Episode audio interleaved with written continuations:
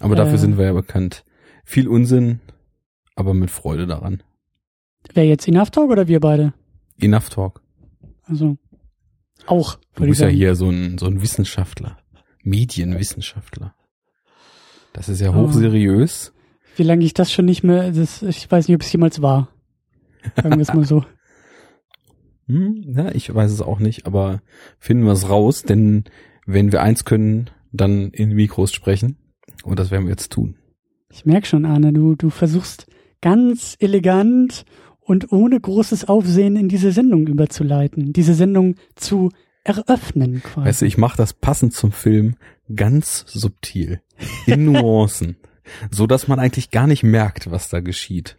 so dass man gar nicht merkt, wie sich gerade das Tor zur Hölle öffnet. Ja, du nimmst dein Handy raus und ohne es zu merken, schaust du dir wieder Grafik wie auf einem 386er an. Du machst den Podcatcher an und ohne es zu merken, brüllen wir No in dein Ohr oder If you touch her, you will die. Und, Und wenn wir es könnten, also wenn uns die GEMA lassen würde, dann würden wir natürlich auch noch ganz hardcore Marilyn Manson spielen. oh ja, Aber das dürfen wir ja nicht. oh ja. Und wenn wir im Videoformat arbeiten würden, dann würden wir auch noch so ganz edgy und ganz avantgardistisch die Credits so schräg übereinander legen und so, weißt du, so unformatiert durchs Bild laufen lassen, Das damit man wäre, gleich sieht, wie cool wir sind. das wäre richtig fett. Gibt's eigentlich für Audio so einen 90er-Jahre-Filter? Für Audio? Ja, Ja, wie der, so, wie, wie man- der klingt, das haben wir ja in diesem, in diesem Film hier quasi jetzt miterlebt, ne? Also auf jeden Fall Gitarrenriffs über so äh, New School Breaks. Weil ich habe ja letztes Mal schon von dem Soundtrack einen erzählt, hab's aber total verrafft, dass es nicht Collabs zwischen Hip-Hoppern und äh, irgendwelchen äh, Rock-Artists waren, sondern eher so äh, Elektronik, äh, Breaks, äh, Drum and Bass und äh, Trip-Hop-Artists. Ob es das Ganze besser macht, sei dahingestellt. Also, Ja. ja. Ja. Äh, lass mich mal kurz noch erwähnen, der Vollständigkeit halber, wir reden natürlich über das Meisterwerk des Jahres 1997 im Superheldengenre, über den Film schlechthin der 90er, Spawn. Spawn. Spawn. Der zumindest bei meiner Filmsichtung, das war jetzt meine erste Filmsichtung, eigentlich komplett das erwartete Klischee erfüllt hat. Aber ich glaube mich zu erinnern, vielleicht habe ich dich auch falsch verstanden in der letzten Ausgabe, dass du gesagt hast, nee, nee, der ist gar nicht so schlimm. Nee, nee, nee. Da hast du aber ein ganz falsches Bild von diesem Film. Ist auf jeden Kann Fall das ein, sein oder? ich habe sowas gesagt, ja, und äh, habe ein ums andere Mal wieder gemerkt, wie eindrucksvoll zwei Faktoren den Filmgeschmack oder die Filmrezeption, sagen wir mal, nicht Geschmack verändern können. Der eine ist der Unterschied zwischen jemandem, der sich sehr wenig mit Film befasst und jemandem, der sich, wie mein heutiges Ich, sehr viel mit Film befasst. Der zweite Unterschied ist jemand, der 14 ist und heute über 30 ist. Das sind zwei maßgebliche Faktoren in der Filmrezeption. Und ich würde fast so weit gehen, dass ich behaupte, steile These, steile Thesen gibt's ja eigentlich bei der Wiederaufführung, aber wir machen das jetzt auch einfach mal, dass alle Leute, die irgendwie diesen Film noch in guterer Erinnerung haben, wahrscheinlich auch 14 waren, als sie diese Erinnerung geformt haben. Also, Oder heute noch 14 sind. ja, vielleicht ist man 14 geblieben. Das ist natürlich möglich. Ja. Bei dem Zuspruch, den zum Beispiel Guardians of the Galaxy bekommt, ist das ja denkbar, dass viele Leute in diesem Stadium verblieben sind. Aber man muss dazu sagen, dass wir untereinander per Skype, per Video arbeiten und dieses Grinsen, was man gerade auf dieser Audiospur bei dir hören konnte, in Natura noch viel, viel schöner aussieht. Bei diesem wahnsinnig subtilen und wahnsinnig äh, unauffälligen Seitenhieb von einem billigen Spielfeldrand deinerseits. Also Aber da gehe ich gar nicht weiter drauf ein, weißt du? Das jedem das seine, ne? Jedem das seine.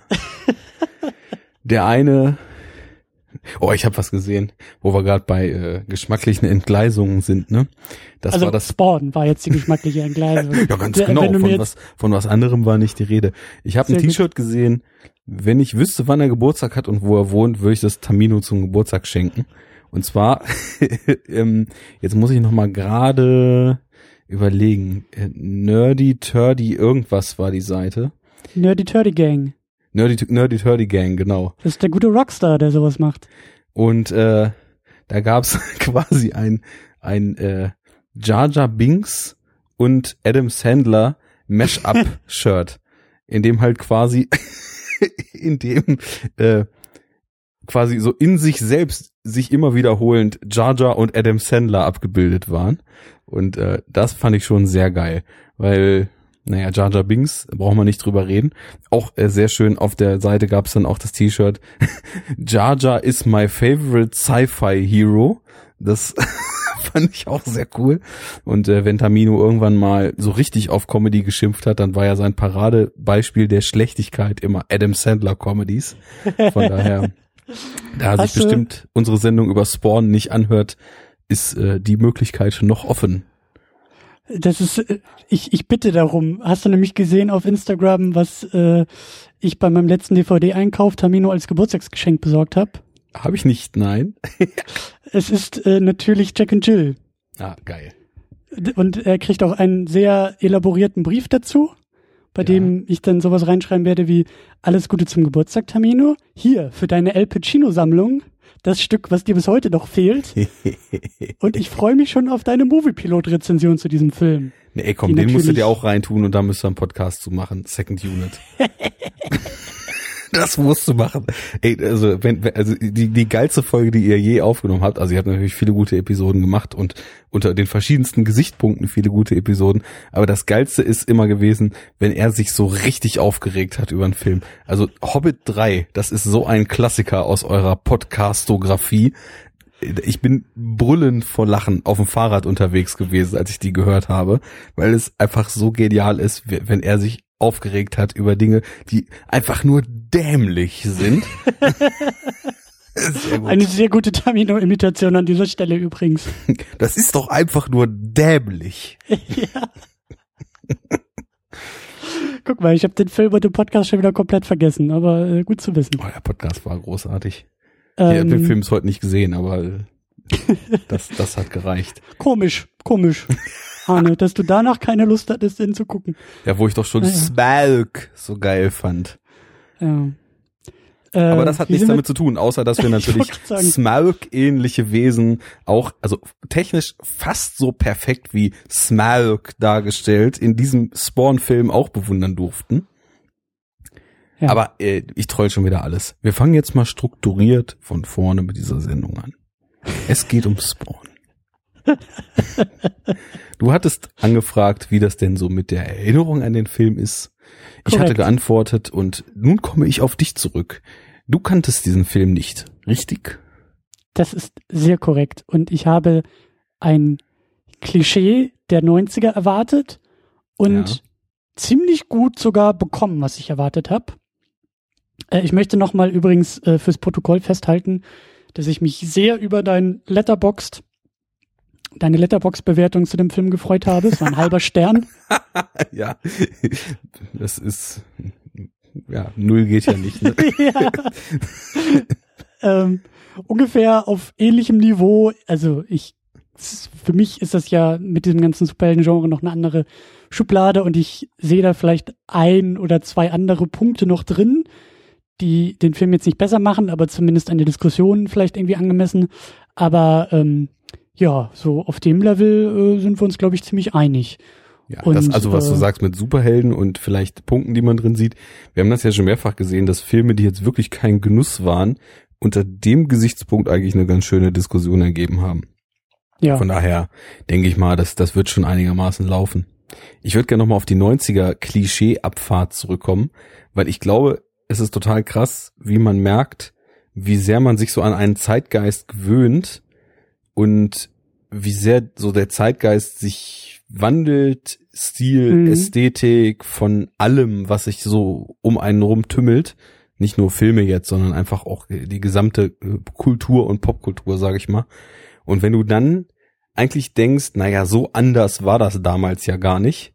Und dann gehst du halt mal wieder zurück und siehst dann eben solche Dinger wie äh, Batman äh, und Robin oder wie Spawn, die also wirklich so laut 90er brüllen, dass du es nicht übersehen kannst. Und je mehr ich das merke, desto mehr habe ich Angst, wenn Blade dran ist, weil den habe ich im Gegensatz zu Spawn, wo ich halt auch schon weiß, äh, den fand ich so ganz okay damals. Also so, ich glaube, ich fand ihn damals so, dass ich ihn in ganz guter Erinnerung hatte. Und je mehr ich dann Abstand hatte, desto mehr fiel mir auf, so gut war er vielleicht doch nicht. Also ich habe mal geguckt, ich habe ihm auf dem Moviepilot hatte ich ihm fünf von zehn gegeben halt, ne? Da bin ich jetzt, wenn man der Letterbox umrechnet mit meinem einen, dann doch noch ein bisschen abgerutscht. Aber es ist schon krass. Also ich hatte kaum Erinnerungen noch daran, nur noch so einzelne Bilder.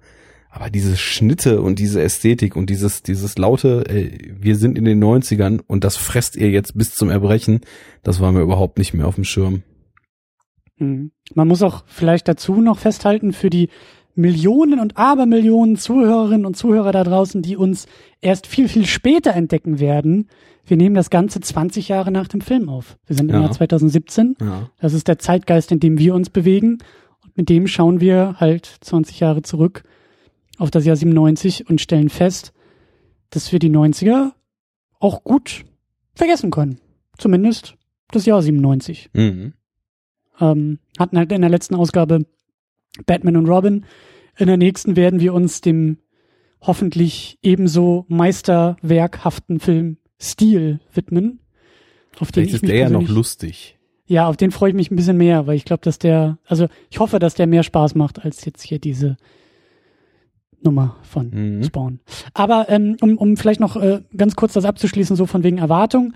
Ähm, ich bin gar nicht so Comic bewandert, also so generell, aber schon gar nicht, was Spawn angeht. Aber ich hatte das irgendwie schon so auf dem Schirm, dass die Comic-Figur, ich habe das auch noch mal ein bisschen nachgeguckt und, und auch irgendwie so die Comic-Reihe durchaus etwas Besonderes ist, Auf weil jeden das Fall. So alles in dieser- Gründungsreihe von Image, ne?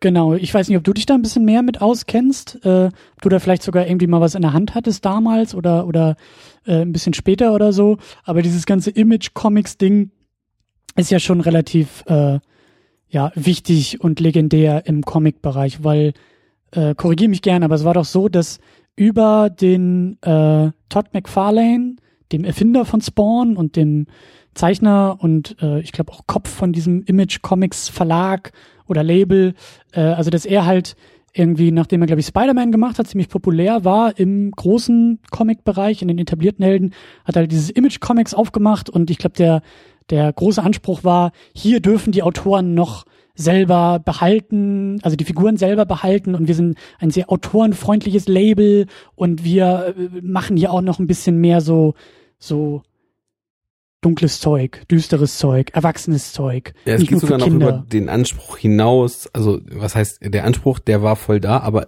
nicht, sagen wir mal, von Labelbossen, die gesagt haben, wir wollen jetzt hier die Writer wirklich mal äh, ihr Material voll pushen lassen, sondern der wurde ja von den Writern gegründet und das waren, mh, weiß ich nicht, eine Handvoll Autoren, die vorher eben auch so für die großen Player geschrieben haben. Also der, äh, wie jetzt, Quatsch, jetzt war ich bei Jonathan Hickman, weil der auch äh, sehr geile Comics schreibt, die auch auf Image rauskommen. Wie heißt er? Todd McFarlane, ne? Ähm, Ja, nicht Seth MacFarlane, das ist der andere. das ist äh, kaum ein Unterschied, ne? Also Furzwitze haben sie anscheinend beide drauf. Ja, Aber ähm, der hatte ja auch vor zum Beispiel einen Spider-Man-Run bei Marvel gemacht.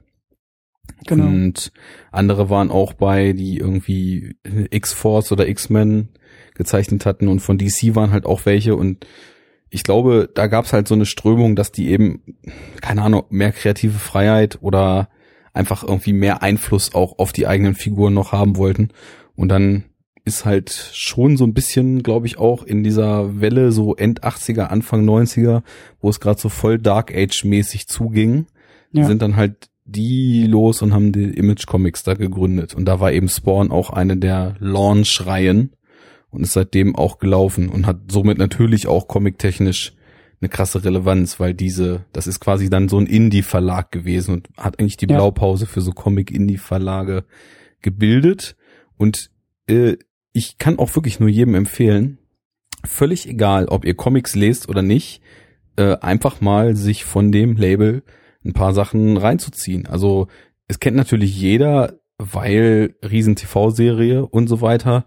Ähm, Walking Dead kommt ja zum Beispiel auch auf Image raus. Oh. Aber ist Image nicht mittlerweile auch irgendwie wieder Teil von DC? Also wurden die nicht irgendwie geschluckt von einem großen Player?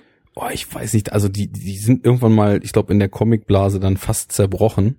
Ja. Aber die haben auf jeden Fall immer noch so ein Portfolio, wo man eben von Image Comics spricht. Und auf jeden Fall würde ich mir da mal von dem Jonathan Hickman, den ich eben schon ansprach, den mir letztens ein befreundeter Extrem-Comic-Nerd empfohlen hatte, der zum Beispiel auch für Marvel schreibt und da äh, werden wir auch noch drauf stoßen, halt äh, quasi im, im neuen äh, Marvel äh, 2012er Avengers Run dann diese Infinity Event gelauncht hat und komplett geschrieben, der mit Avengers, New Mhm. Avengers und so weiter quasi Crossover Event äh, der Extraklasse war.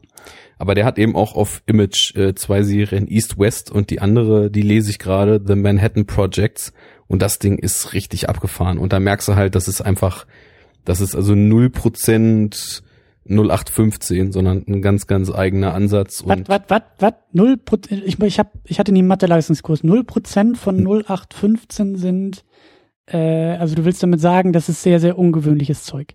Außergewöhnliches Ja, Zeug. nicht ungewöhnlich, weil äh, abgedreht halt, da sind ja keine Grenzen gesetzt und aber aber clever, kreativ, äh, ja witzig, äh, spannend, äh, cool gezeichnet und ganz andere Ansätze. Also ich meine, das ist halt so ein Ding, zum Beispiel Manhattan Projects, das erzählt halt quasi so eine Alternativhistorie um diese Forschungsgruppen, die in USA da die Atombombe äh, entwickelt haben. Nur dass halt du im zweiten Heft schon so weit bist, dass irgendwie aus Paralleldimensionen Hm. äh, ersetzte äh, Varianten von Albert Einstein als Evil Twin irgendwie drauf warten, irgendwelche Dimensionsportale aufzustoßen und Wissenschaftler, die nach einem nuklearen Zwischenfall nur noch ein, ein strahlendes Skelett in einem Schutzanzug sind, da mitforschen und sowas. Also ist super abgefahren halt, ne? Comic halt. Ja. Aber auf eine coole Art und äh, es fühlt sich alles sehr organisch zusammen an, obwohl es halt mega abgedreht ist. Und das ist so meine Erfahrung auch mit Image. Also alles, was ich da bis jetzt gelesen habe, war eigentlich äh, ziemlich geil. Aber ich bin halt auch jetzt nicht der Riesen-Comic-Leser, aber es hat sich doch recht schnell als eins der Labels, die ich schon so, wenn ich das sehe, dann bin ich direkt interessiert, ne? So rauskristallisiert hat. Ja. Ähm, sowas hatte ich im Hinterkopf, was Spawn angeht. Mhm. Also ganz grob, so dass da irgendwie sowas ist und sowas war und gerade in den 90ern und dass diese Figur da irgendwie auch mit zu tun hat. Und deswegen wollte ich den Film eigentlich auch ganz gerne noch mit, noch mit reinnehmen. Mhm. in der Hoffnung, in der Überlegung, vielleicht finden wir ja irgendwie auch sowas, ne, vielleicht kann dieser Film ja auch irgendwas ähm, im Verhältnis zum restlichen Genre auch Neues dazu bringen, Ungewöhnliches machen, auch irgendwie äh, eigene Wege gehen oder so. Ich meine, das tut er. Äh, nicht unbedingt die besten und die qualitativ besten Wege, aber äh, auf jeden Fall steckt da, steckt da noch einiges drin. Ähm, ich versuche immer am Anfang, den Film so kurz zusammenzufassen. So, auf meine Art und Weise. Oh, Ich habe mir dazu mal wieder was überlegt. Soll ich? Ja, klar. Ich habe es wieder nicht gelesen. Sehr gut. Ich wollte mich nicht spoilen lassen. Pass auf. Ist ein bisschen länger geworden. Sind, glaube ich, sogar zwei, drei Sätze. Das Jahr 1997. Doppelpunkt. Als Marilyn Manson cool, schrägstrich edgy war, als Computereffekte wie Playstation-Spiele aussahen und als das Superhelden-Genre eine echt schwere Zeit hatte. Mittendrin Spawn. Die filmgewordene Definition von New Metal. ja, also äh, alles sehr zutreffend. Als Marilyn Manson mal cool war. Und irgendwie ist es auch so dieser seltsam seltsame Sound mit so satten Gitarren, die aber trotzdem nicht so nach reinem Rock klingen. das hat sich auch einfach komplett durch den Soundtrack gezogen. Ich, für mich ist das immer noch eher so ein bisschen Crossover gewesen, noch nicht ganz New Metal. Weil New Metal kann ja auch Gutes und Schlechtes heißen, überwiegend Ja. Schlechtes, aber Eben, darauf wollte ich eher abzielen. New Metal nicht unbedingt aufgrund der Musikalität, sondern eher aufgrund dieser, dieser, also ich habe früher, pff, ich legte immer noch, ich würde dich immer noch irgendwie hier in eine Seitengasse ziehen und mit dem Messer aufs Blut bekämpfen. Das erste Album von Linkin Park ist immer noch super, aber äh, New Metal ist halt so eine Phase, glaube ich, die so, weiß ich nicht, gefühlt irgendwie zwei Tage anhielt oder zwei Tage relevant war oder zwei Tage irgendwie gut war und dann irgendwie schnell vorbei und eigentlich auch keinen großen wichtigen Impact hatte. So Also und ich irgendwie so hol das Messer raus. Ich wollte nämlich gerade sowas sagen wie, naja, so die ersten zwei Alben von Slipknot oder Deftones, das ist schon ganz nice, aber so ein Scheiß wie Linkin Park kann man ja halt komplett in die Tonne kloppen. Ach ja. das machen wir dann machen wir dann nach der Aufnahme, dass wir dann noch so ein kleines Messerduell uns liefern. Aber ähm, DJ Naja, aber das- Battle, wie bei, ähm, wie heißt er noch? Dingens hier, Brite, der äh, Cornetto-Trilogie gedreht hat, Film, Edgar Wright, ja, Videogame-Film, sieben Quests für die Liebe, Scott Pilgrim. Scott Pilgrim, genau. ja. Ja, auch ein, eigentlich auch ein Superheld, ne? Auch ein Comicfilm. Ja, ich weiß gar nicht, ob wir den auf der Liste haben, aber den müssen wir auf jeden Fall auf der Liste haben. Ja. Das ist ein wahnsinnig guter Es ist, es Superheldenfilm, ist hiermit ohne ein Superheld zu sein. Ja. Äh, nee, aber ich meine, also ich will da gar nicht so sehr mit dir über New Metal diskutieren, aber ich habe das Gefühl, dass egal welchen Künstler oder welche Band du nimmst, dieser Satz, ja, die ersten ein bis zwei Alben waren noch gut. Ja. Ich glaube, das trifft auf das komplette Genre zu und dann war es irgendwie vorbei. Und dann hast du so Bands wie Korn, die irgendwie 20 Jahre später irgendwann wieder zurückkommen und sagen, wir machen es mal wieder so wie damals. Zwischendurch spielen wir ein bisschen mit Skrillex im Sandkasten und keiner will das hören und das ist alles so verzweifelt und so ähnlich Ja. verzweifelt und so ähnlich, so Stimmt, ähnlich, Korn gab's ja auch noch.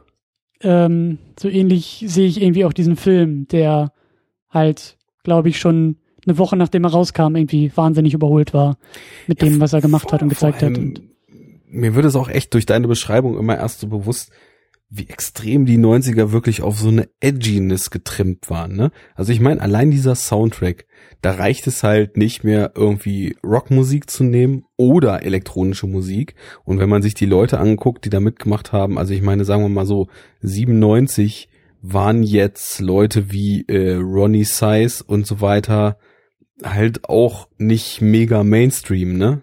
Von daher, ja, weiß ich, oder wer war noch dabei? Äh, Ronnie Size, äh, Goldie, der ja hier irgendwie Jungle Drum Bass Legende ist, oder selbst Atari Teenage Riot, ne? Die irgendwie ja mit sagt Klassikern. mir alles nicht, aber du bist da der Experte. Also, wenn du Atari Teenage Riot nicht kennst, dann musst du dir auf jeden Fall mindestens mal den Klassiker Hetzjagd auf Nazis anhören. was? Ja, so heißt das Lied. Und das ist sehr cool. Die haben halt sehr, sehr überdrehten Noisecore gemacht. Oder Breakcore, Noisecore. Mit so ein bisschen Commercial-Ansatz, sagen wir mal. Also unter Mhm. realen Break- und Noisecorern waren die in den 90ern natürlich direkt als Kommerz verschrien. Aber da gibt's echt geile Sachen. Zum Beispiel das äh, Live at Brighton Academy. Das ist halt ein Album. Da sollten die ihren letzten Auftritt machen und nee, sollten einfach nur einen Auftritt machen und haben sich fünf Minuten, bevor sie on Stage gegangen sind, so zerschritten, dass halt Alec Empire, der Frontmann, ausgestiegen ist und dann ist der Rest halt auf Fünf die Minuten vor dem Gig oder ja. was? Und dann ist der Rest der Band auf die Bühne und die haben halt sowieso halt so eine Noise-Mucke gemacht, ne? Und haben halt alle Regler, die zur Verfügung standen, auf Maximum aufgemacht und einfach nur in die Instrumente gehämmert eine halbe Stunde. Und Keiner hat's gemerkt. diese Aufnahme, das ist halt einfach nur so ein distortetes Dröhnen, was irgendwie auf und ab geht, eine halbe Stunde lang, ohne, ohne Pause. Herrlich. Also, das sollte man mal gehört haben. Ja, das kommt auf den Film ja auch irgendwie gut hin, oder? So ein, so ein völlig aufgedrehtes Rumgeschrammel. Ja, irgendwie ist es sicher sehr ähnlich, da ist was dran. Ja. Ähm, ich weiß gar nicht, wo wir waren und wo wir hinwollen, aber äh, doch so diese 90er Edginess. Ich weiß auch gar nicht, wie man das irgendwie ohne Denglisch ausdrücken kann. Ähm, Ja, es, es musste alles irgendwie anders und so ein bisschen, ja, provokant ist das falsche Wort, sondern so krampfhaft anders als das, was schon vorher da war. Und, und, und vor allen Dingen so, so Und krampfhaft Auf eine gewisse- cool. ja, nicht nur cool, aber auch wütend. Also gewollt wütend. Ja. Und irgendwie pubertär wütend. So dieses, nicht irgendwie, also für mich der, guck mal, wie alt war ich? Ja, war ich zehn, ja. Im Jahr 97 war ich zehn. Ähm, hab das jetzt vielleicht nicht so direkt mitgekriegt, hab so ein bisschen die Ausläufer der 90er noch mitgekriegt. Aber alles, was ich eben jetzt Vor so aus der Spawn war ja auch Entfernung. ab 18 damals, ne, der Film. Uiuiuiuiui. Und du hast ihn als 14-Jähriger geguckt. Oh mein Gott. Mann, Mann, Mann, warst du edgy, Arne. Wahrscheinlich Uiuiui. geschnitten. Ja, äh, äh, kommen wir gleich auch noch drauf zu sprechen. Aber so dieses, also dieses, dieses Puber, diese, diese pubertäre Form von Wut, die sich Ja. auf so völlig unverhältnismäßige und irrelevante Dinge irgendwie richtet. Und du sitzt irgendwie daneben und denkst dir, äh, was ist denn euer Problem, ey? Kommt doch mal klar und komm mal runter hier. Bisschen Kräutertee und jetzt setz dich mal hin und dann halt mal für fünf Minuten den Mund. So, Aber- so, so fühlen sich die 90er für mich an. muss man sagen, ganz ehrlich, ist auch so ein bisschen, äh, also nicht ein bisschen, sondern voll die End, der Endpunkt dieser, dieser ziellos pubertären Wut schon irgendwie auch Fight Club. Nur der ist halt als Film so gut, Absolut. dass man das dann eben hinnehmen kann. Ne? Ja, aber alle, die Fight Club irgendwie ernst, also die, die Message des Films ernst nehmen und sich ernsthaft damit identifizieren, ist irgendwie auch so, ja, okay. Ja. Hast nix verstanden wahrscheinlich. So wie die Leute, die irgendwie ernsthaft Tony Montana irgendwie cool finden. So. Ja, so wie Weißt jeder so- kleine Gangster-Rapper Ja, als Jugendlicher. Fight Club finden sie doch auch irgendwie alle cool und checken nicht unbedingt, Ja. dass der vielleicht auch ein bisschen irgendwie doppeldeutig sein kann und naja, egal. Äh, Fight Club ist auch ein schönes Thema, aber Fight Club trifft es ganz gut. Ich, ich denke auch an sowas wie Matrix. Also Matrix macht das halt alles sehr, sehr gut. Ähm, aber ich habe das Gefühl, dass, also der kam halt 99, aber so, so ein Film wie Spawn, weißt du, der will auch so wie Matrix sein. Matrix ist irgendwie, Matrix nimmt diese Wut der 90er und kodiert sie und verpackt sie halt viel, viel kunstvoller und wirkungsvoller und stimmungsvoller und, und besser, während halt irgendwie, also Matrix, finde ich, kommt auch aus so einer, aus so einer vielleicht in gewissermaßen pubertären, subkulturellen Wut auf die Welt und die Dinge, aber macht was damit. Und Spawn ist einfach nur laut und irgendwie gewollt und irgendwie, ja, ist, auf der einen cool. Seite ist es sehr und auf der anderen Seite irgendwie auch gar nicht vergleichbar. Denn witzigerweise, also, also gerade bei dem Soundtrack, diese Gitarren auf so New School Breaks, äh, sowas findet man halt auch im Matrix-Soundtrack total, ne? Also ich meine, allein äh, diese Fatboy Slim oder was es ist, Geschichten, die da noch, oder bin ich jetzt, ich weiß nicht, ob ich jetzt gerade. Turntable Rock? Nee, wie hießen die? Es, es gibt auf jeden Fall auch ein so ein Propellerheads hießen die? Propellerheads, ja. Ähm, ich ich suche das gerade mal raus. Äh, Wir nutzen ja Technologie, mit der man klicken kann. Also Matrix hat natürlich auch Marilyn Manson, ne? Und hat äh, Propellerheads und hat äh, ja Und Pro hat Prodigy und Rob Trenchcoats. Zombie und die Deftones, wo wir hier bei New Metal waren und ähm, Rammstein und so weiter. Also das ist das ist auch so dieser dieser Crossover-Sound, der nicht Rock und nicht elektronisch ist, aber von beidem etwas und halt so, ja, einem die 90er so ins Gesicht haut. Aber Matrix hat halt inszenatorisch mehr drauf, hat einen anderen thematischen Unterbau auch und will halt was. Und Ja. bei dem Film hier, ich weiß nicht, was er will. Siehst du was, was der will? Also mir ist echt nichts aufgefallen, was der wollen könnte. Nee, der will irgendwie, der will cool sein. Mhm. So, und, und das ist halt irgendwie, das meine ich mit, mit pubertärer Wut, der, der, der wirkt wie von 14-Jährigen für 12-Jährige gemacht. Ähm, weißt du, so mit, mit den Definitionen, die irgendwie in diesen Alterskategorien mit cool verbunden sind. So, ja, wir machen das irgendwie, weißt du, dicke Action und kommt der Typ aus der Hölle zurück, weißt du, und hat so Ketten irgendwie dran und, und so einen Ledermantel und total böse und alle schreien sich nur an und die Effekte, ja, wir brauchen richtig, richtig geile Effekte brauchen wir. Ja, ja, klar, machen wir. Und Weißt du, so, ja, genau. Und ich meine, fast so ähnlich könntest du Matrix beschreiben, nur dass dabei halt was rauskommt. Mhm. Und hier ist es halt irgendwie nur so, naja. Also ich habe irgendwie gelesen, dass wohl die Hälfte der Effekte erst zwei Wochen vor der Filmveröffentlichung fertig waren. Und so sehen sie auch aus. Wobei weißt ich da so der erste ehrlich- Rendervorgang aus dem Computer wird so irgendwie in den Film reingeschnitten, weil, naja, wir haben jetzt eh keine Zeit mehr, es besser zu machen. das Krasse ist ja auch noch, dass es eben innerhalb des Films unfassbar krasse Unterschiede gibt. Also auf der einen Seite hat man ja auch echt, wie du es schon wundervoll beschrieben hast, diese Hölle, die halt ehrlich gesagt noch nicht mal wie ein PlayStation-Spiel aussieht. Das ist halt wirklich so, dass man es nicht glauben kann, dass das in einem Hollywood-Film drin ist. Auch 97 nicht. Und äh, dann hast du halt diese Schriftanimation und diese Swipe-Cuts und äh, Bilder explodieren auseinander heraus und morphen sich mit irgendwelchen bunten Licht und es ist alles einfach nur Kacke. Aber dieses, das sieht so scheiße aus. Und dann ist auf der anderen Seite was, wo du siehst, und das finde ich bei 90er-Filmen manchmal sehr beachtlich, zum Beispiel auch bei Fünften Element von Besson, da ist dann selektiv schon mal CGI benutzt in Umgebungen, die noch zu sehr, sehr großen Teilen, das haben wir letztes Mal, glaube ich, auch schon besprochen, äh, aus handgemachten Effekten, Kulissen, Masken, Kostümen und so weiter bestehen. Und das sieht dann plötzlich eigentlich relativ gut aus. Also ich fand zum Beispiel die Animationen, wie sein, ja, weiß ich, ob es ein Helm oder eine Maske oder was auch immer war von seinem Anzug, wie sich das so aufgebaut hat, äh, das sah teilweise echt nicht verkehrt aus. Aber wenn du dann da direkt die Hölle hinterschneidest, ich würde dann auf Anhieb nicht denken, dass das aus dem gleichen Film ist. Hm. Weiß nicht, wie du es empfunden hast. Ich fand so die Trans Transformation, wenn er da irgendwie aus seiner, eh, also er sieht ja auch nicht irgendwie normal aus, aber aus seiner, äh, aus seiner Gestalt irgendwie in diesen, in diesen, was ist er denn? Er ist der Anführer der Höllenarmee oder irgendwie sowas. Auf Ja. jeden Fall in diesen Superhelden-Modus. Soll er werden, oder, ne? Also er wird halt einfach so als, als Hellspawn bezeichnet. Ja. Nicht, Auf jeden Fall Braun- dieses- dieses- Spawn, das, das, was heißt das genau übersetzt? Kann man das genau übersetzen? So, ja, Brut oder sowas, ne? Also ich, Hm. irgendwas in der Richtung, so Zucht, Brut, so in der Richtung. Ja.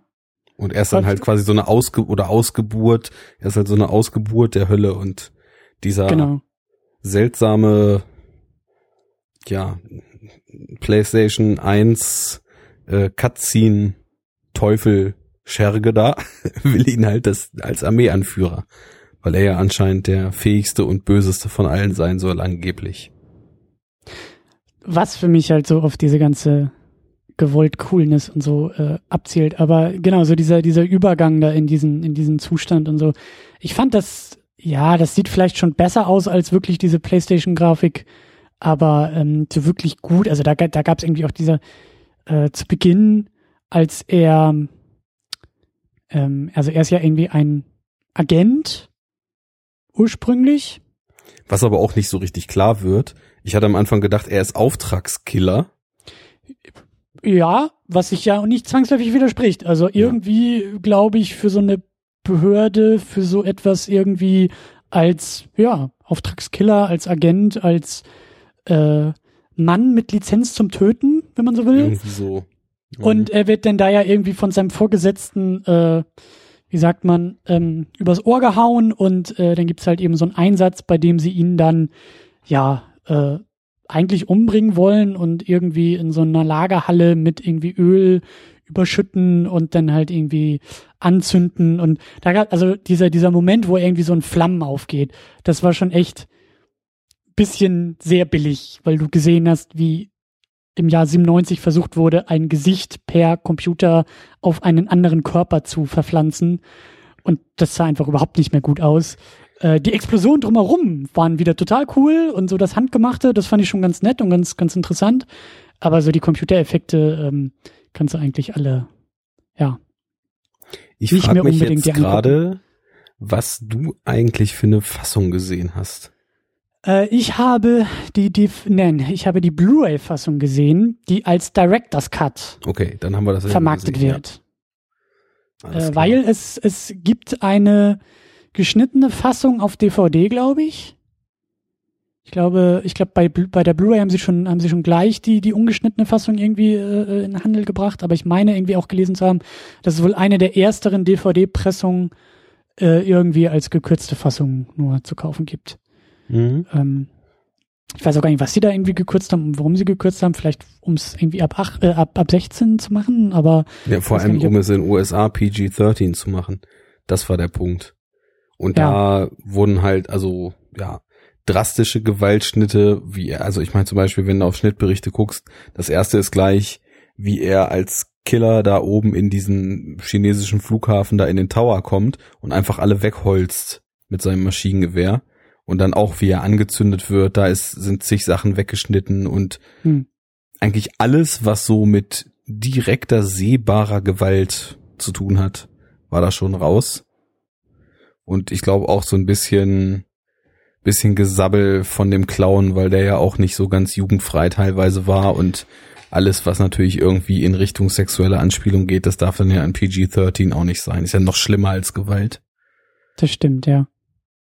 Das habe ich aber auch gelesen, dass sie sehr, ähm, also da gab es, glaube ich, irgendwie so, so ein Produzentenzitat ähm, zu dem Film, so, so nach dem Motto, ja, also wir wissen ja, die Figur und der Comic und das ist ja alles sehr, sehr, also wir versuchen die, ähm, wir versuchen der Quelle treu zu bleiben, aber natürlich zielen wir gleichzeitig auf ein PG-13-Rating ab. Mhm. Und äh, witzig ist das halt eben im Jahr 2017 zu lesen, äh, ein Jahr nach Deadpool, wenige Monate nach Wolverine, äh, Hollywood wacht so ganz langsam und zaghaft auf und merkt, ach, Superhelden kann man auch mit so einem 18er-16er Rating, also hier in Deutschland vielleicht eher 16er Rating, aber das kann man schon auch so belassen, vielleicht auch so hinschreiben, inszenieren und dafür gibt's auch einen Markt und das kann auch funktionieren und das ist ja erst eine, eine ganz junge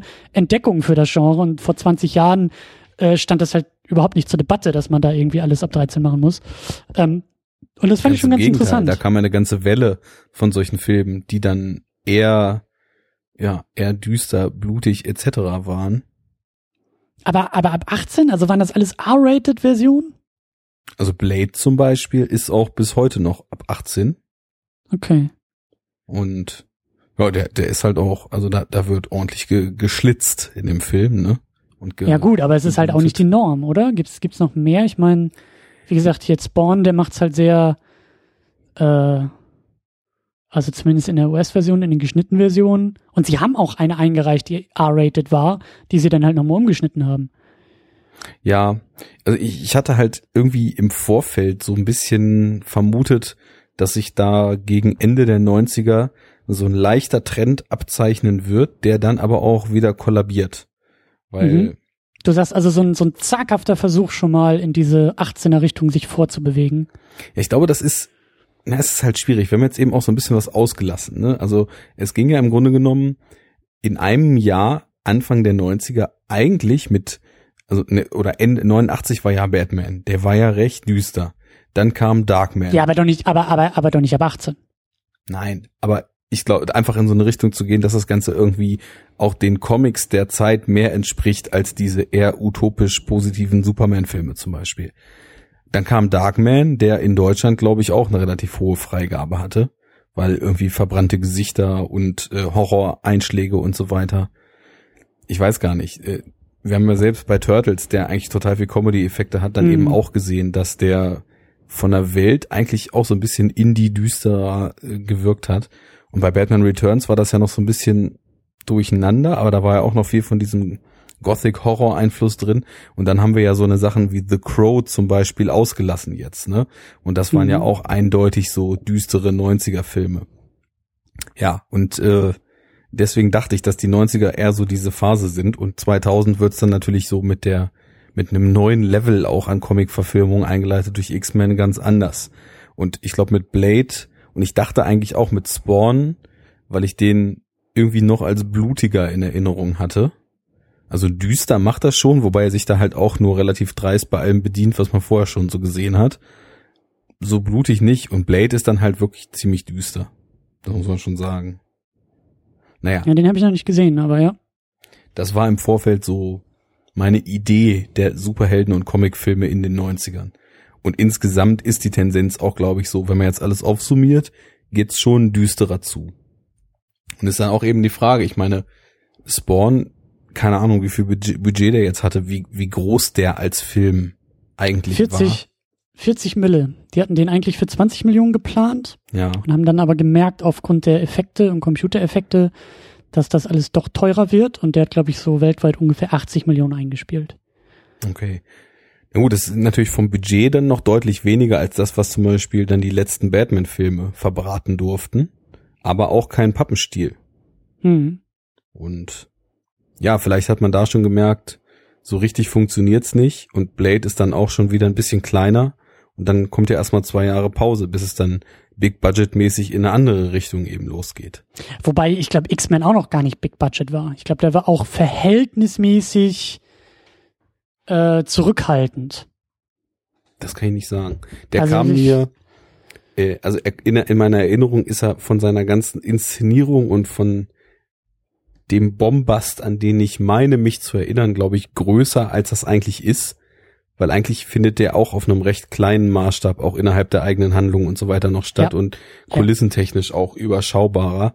Also wenn Ja. ich mir jetzt zum Beispiel hier in diesem äh, mehr oder weniger Totalausfall X-Men Apocalypse jetzt angucke, wie da halt schon wieder der Ansatz besteht, einfach die ganze Welt kaputt zu machen im Finale, Exakt. dann ist das eben doch schon noch beim ersten X-Men von Singer deutlich anders. Aber auf den werden wir ja auch noch zu sprechen kommen ne? und da freue ich mich schon riesig drauf. Ähm, ich wollte noch kurz so, wir sind ja so irgendwie in den Produktionsbedingungen und äh, Rahmenbedingungen des Filmes, was ich ganz interessant fand, ähm, was ich gelesen hatte, dass äh, Todd Mc- McFarlane äh, wohl einen relativ ungewöhnlichen Deal gemacht hat mit dem Film. Mhm. Der hat wohl die Filmrechte für einen Dollar verkauft. für einen symbolischen Dollar, um dafür ähm, ja, also großen kreativen Input zu haben. Also der hat nicht einfach nur einen Scheck unterzeichnet und gesagt, hier macht mal, sondern der wollte involviert sein und der hat wohl dann seine ähm, seine Spielzeugfirma damit mitbegründen können. Also er war selbst irgend, also das Merchandising hat er dann glaube ich irgendwie auch bekommen. Ähm, und seine, seine Spielzeugfirma ist wohl, ich weiß nicht, ob es immer noch so ist, aber die war wohl sehr, sehr hoch angesehen, weil die halt in Sachen Actionfiguren und Modellen und sowas sehr detailgetreu, hohen Detailgrad eben auch hatte. Also da hat er sich wohl eben auch noch mal so ein weiteres Standbein aufbauen können in Sachen ähm, Merchandising von seinen eigenen Lizenzfiguren und sowas. Und das hat er wohl auch alles so ein bisschen mit dem Film äh, initiiert. Was ja durchaus in diese Idee von Image Comics auch geht, zu sagen, hey, wir wollen hier auch involviert sein, wir wollen auch beteiligt sein, wir wollen auch finanziell beteiligt sein Ja. und nicht nur einfach irgendwie hier so ausgemeldet werden und äh, damit irgendwelchen Anzugträgern irgendwie das große Geld in die Kasse spülen. Ja, das, das Ding war halt von ihm auch ein Baby eben, ne, und eine Herzensangelegenheit. Damit hat er Und- seinen Verlag mitgegründet, das hat er lange Zeit wirklich auch selber geschrieben, bis Ja. dann irgendwann die Reihe von anderen weitergeschrieben wurde, aber eben auch, was ja dann auch schon für, für diesen, diesen Indie-Ansatz spricht, eben nicht nur geschrieben, sondern eben, also zumindest auch was das äh, Zeichnen bis so auf Pencil-Ebene betrifft, ähm, dann eben auch selber gemacht. Koloriert hat's dann wer anders, aber bei den großen Verlagen ist das ja in der Regel mittlerweile so, du hast den Writer, du hast den, den Zeichner, du hast den äh, Penciler, du hast den Kolorist, du hast eventuell irgendwie noch wen, der da Den irgendwie Letterer, ja, genau, den Letterer natürlich auch. Und äh, das war bei ihm halt noch so, wie das zum Beispiel auch bei Name gerade entfallen bei dem Autor, der dann der hier Mignola, der Hellboy zum Beispiel e- entwickelt hat, ne? Der hat ja auch Mhm. dann am Anfang da wirklich alles selber gemacht und halt nicht so eine Arbeitsteilung. Das, das spricht ja auch schon dafür, dass da eben ganz viel Herzblut und Zeit auch drin steckt. Ja, und dann kann ich mir das schon gut vorstellen, dass man da gerade wenn man auch selber einen Verlag gegründet hat, um mehr kreative Kontrolle zu haben, dass man das sich in so einer filmischen Umsetzung nicht einfach so außer Hand nehmen lassen will, ne? Und wenn wir auch mal so in die, in die anderen Filme gucken, ähm, also die, die, die, die großen, die großen Comic-Helden, und das ist ja bis heute noch, ähm, das, das geht alles an den, also die Verfilmung der großen Comic- Comic-Helden geht komplett an den Comic-Autoren vorbei. Ja. Also da gibt's halt dann, was sich auch ähm, über Jahrzehnte die äh, Superman-Begründer äh, Schuster und Siegel irgendwie einklagen mussten, teilweise auch das Erbe, also die Erben dieser beiden, äh, immer noch Gerichtsverhandlungen, ich glaube sogar bis ins Jahr 2011, 12, 13 irgendwie sich hingezogen hat. Also selbst Man of Steel war da, glaube ich, teilweise noch mit beeinflusst in der Produktion. Ähm, weil die halt damals, also besonders damals so diese 30er, 40er Geschichten und eigentlich auch bis in die 60er und 70er mit Stanley und auch heute noch, äh, die haben alle halt so, so Blanko-Verträge. Also da wird sich halt munter für die Filme in den Comics bedient. Ja, ähm, Man of Steel bedient sich bei Mark Wade in Sachen äh, Superman Birthright ohne Ende an Ideen, an Motiven, an Momenten. Ähm, das wird ja gerne gemacht. Dann nimmst du irgendwie eine Handvoll Comics und sagst, ach, den Villain holen wir mal daher und die Origin Story daher. Mhm. und hier gefällt mir der Ton eigentlich ganz gut. Und hier finde ich irgendwie die Idee, wie, sie, wie das Kostüm begründet ist. Und dann klabustert man sich da ja so das Drehbuch zusammen.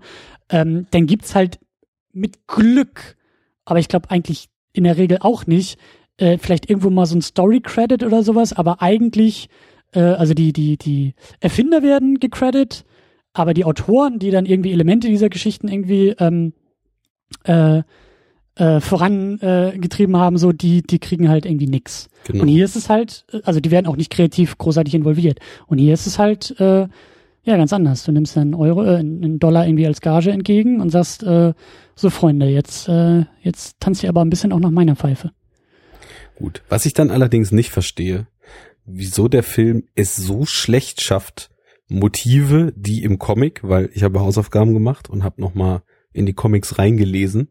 Äh, du hast innerhalb der ersten zehn Seiten des ersten Bandes Spawn von 1992 schon ein besseres Gefühl für die Figur als nach diesem kompletten Film.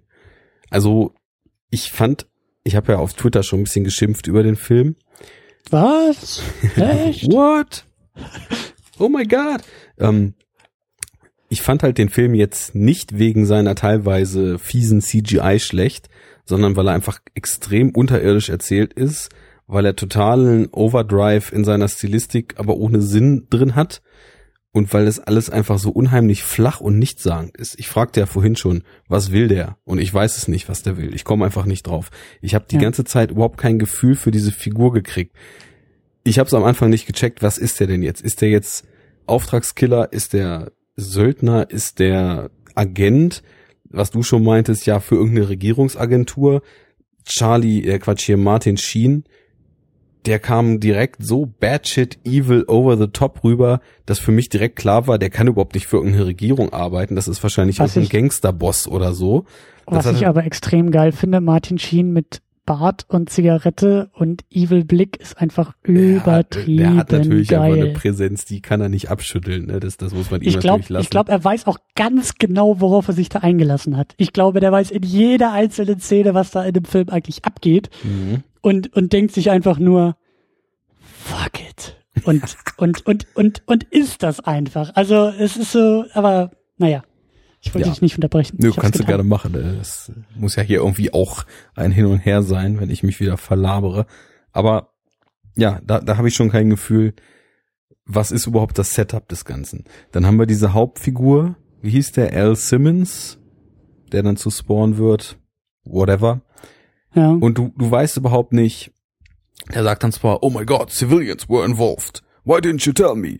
Als er dann halt einfach so ein komplettes Flugzeug voll Menschen hochgejagt hat, ne?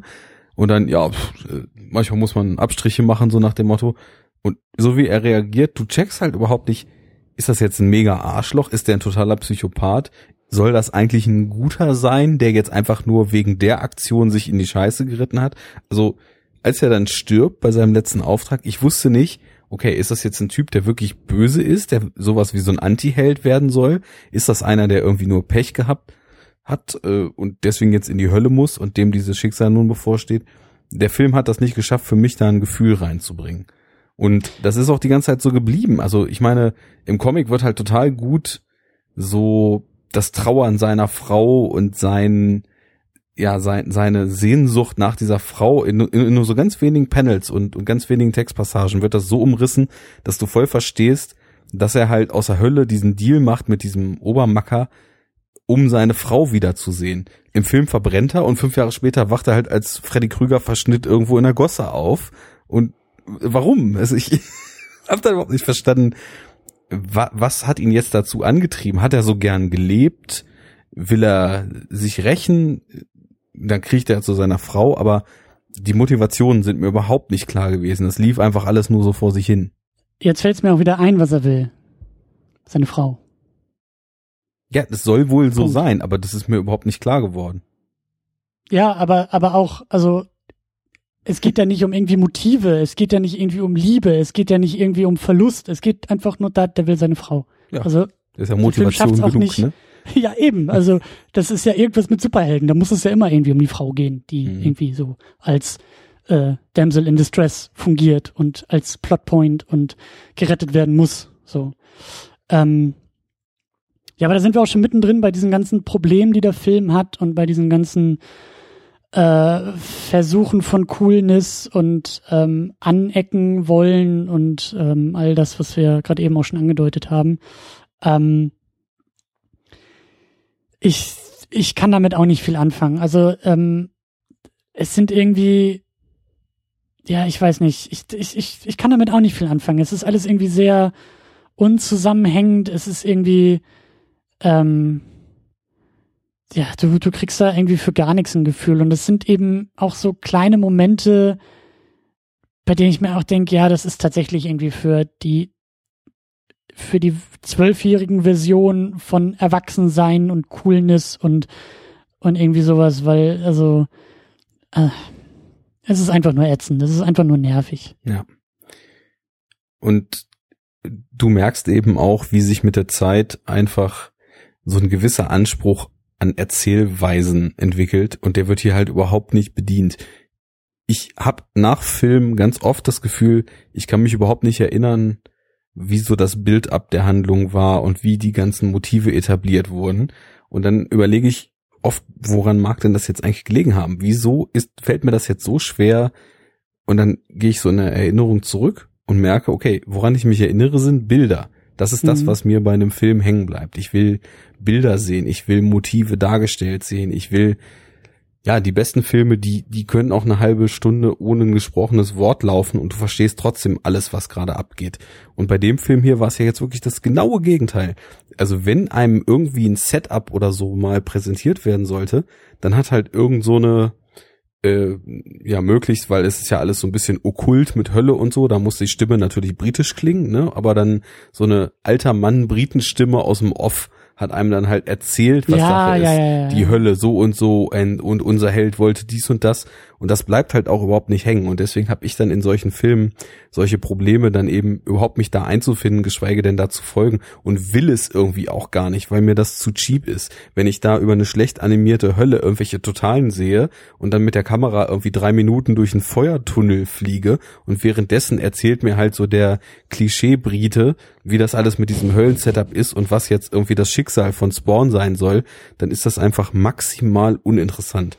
Und Sag mal, eine ganz doofe Frage, aber du hast es auch auf Blu-ray geguckt, ne? ja, War das bei dir auch alles komplett übersteuert vom Ton her? Oder lag das irgendwie an meinem Setup hier?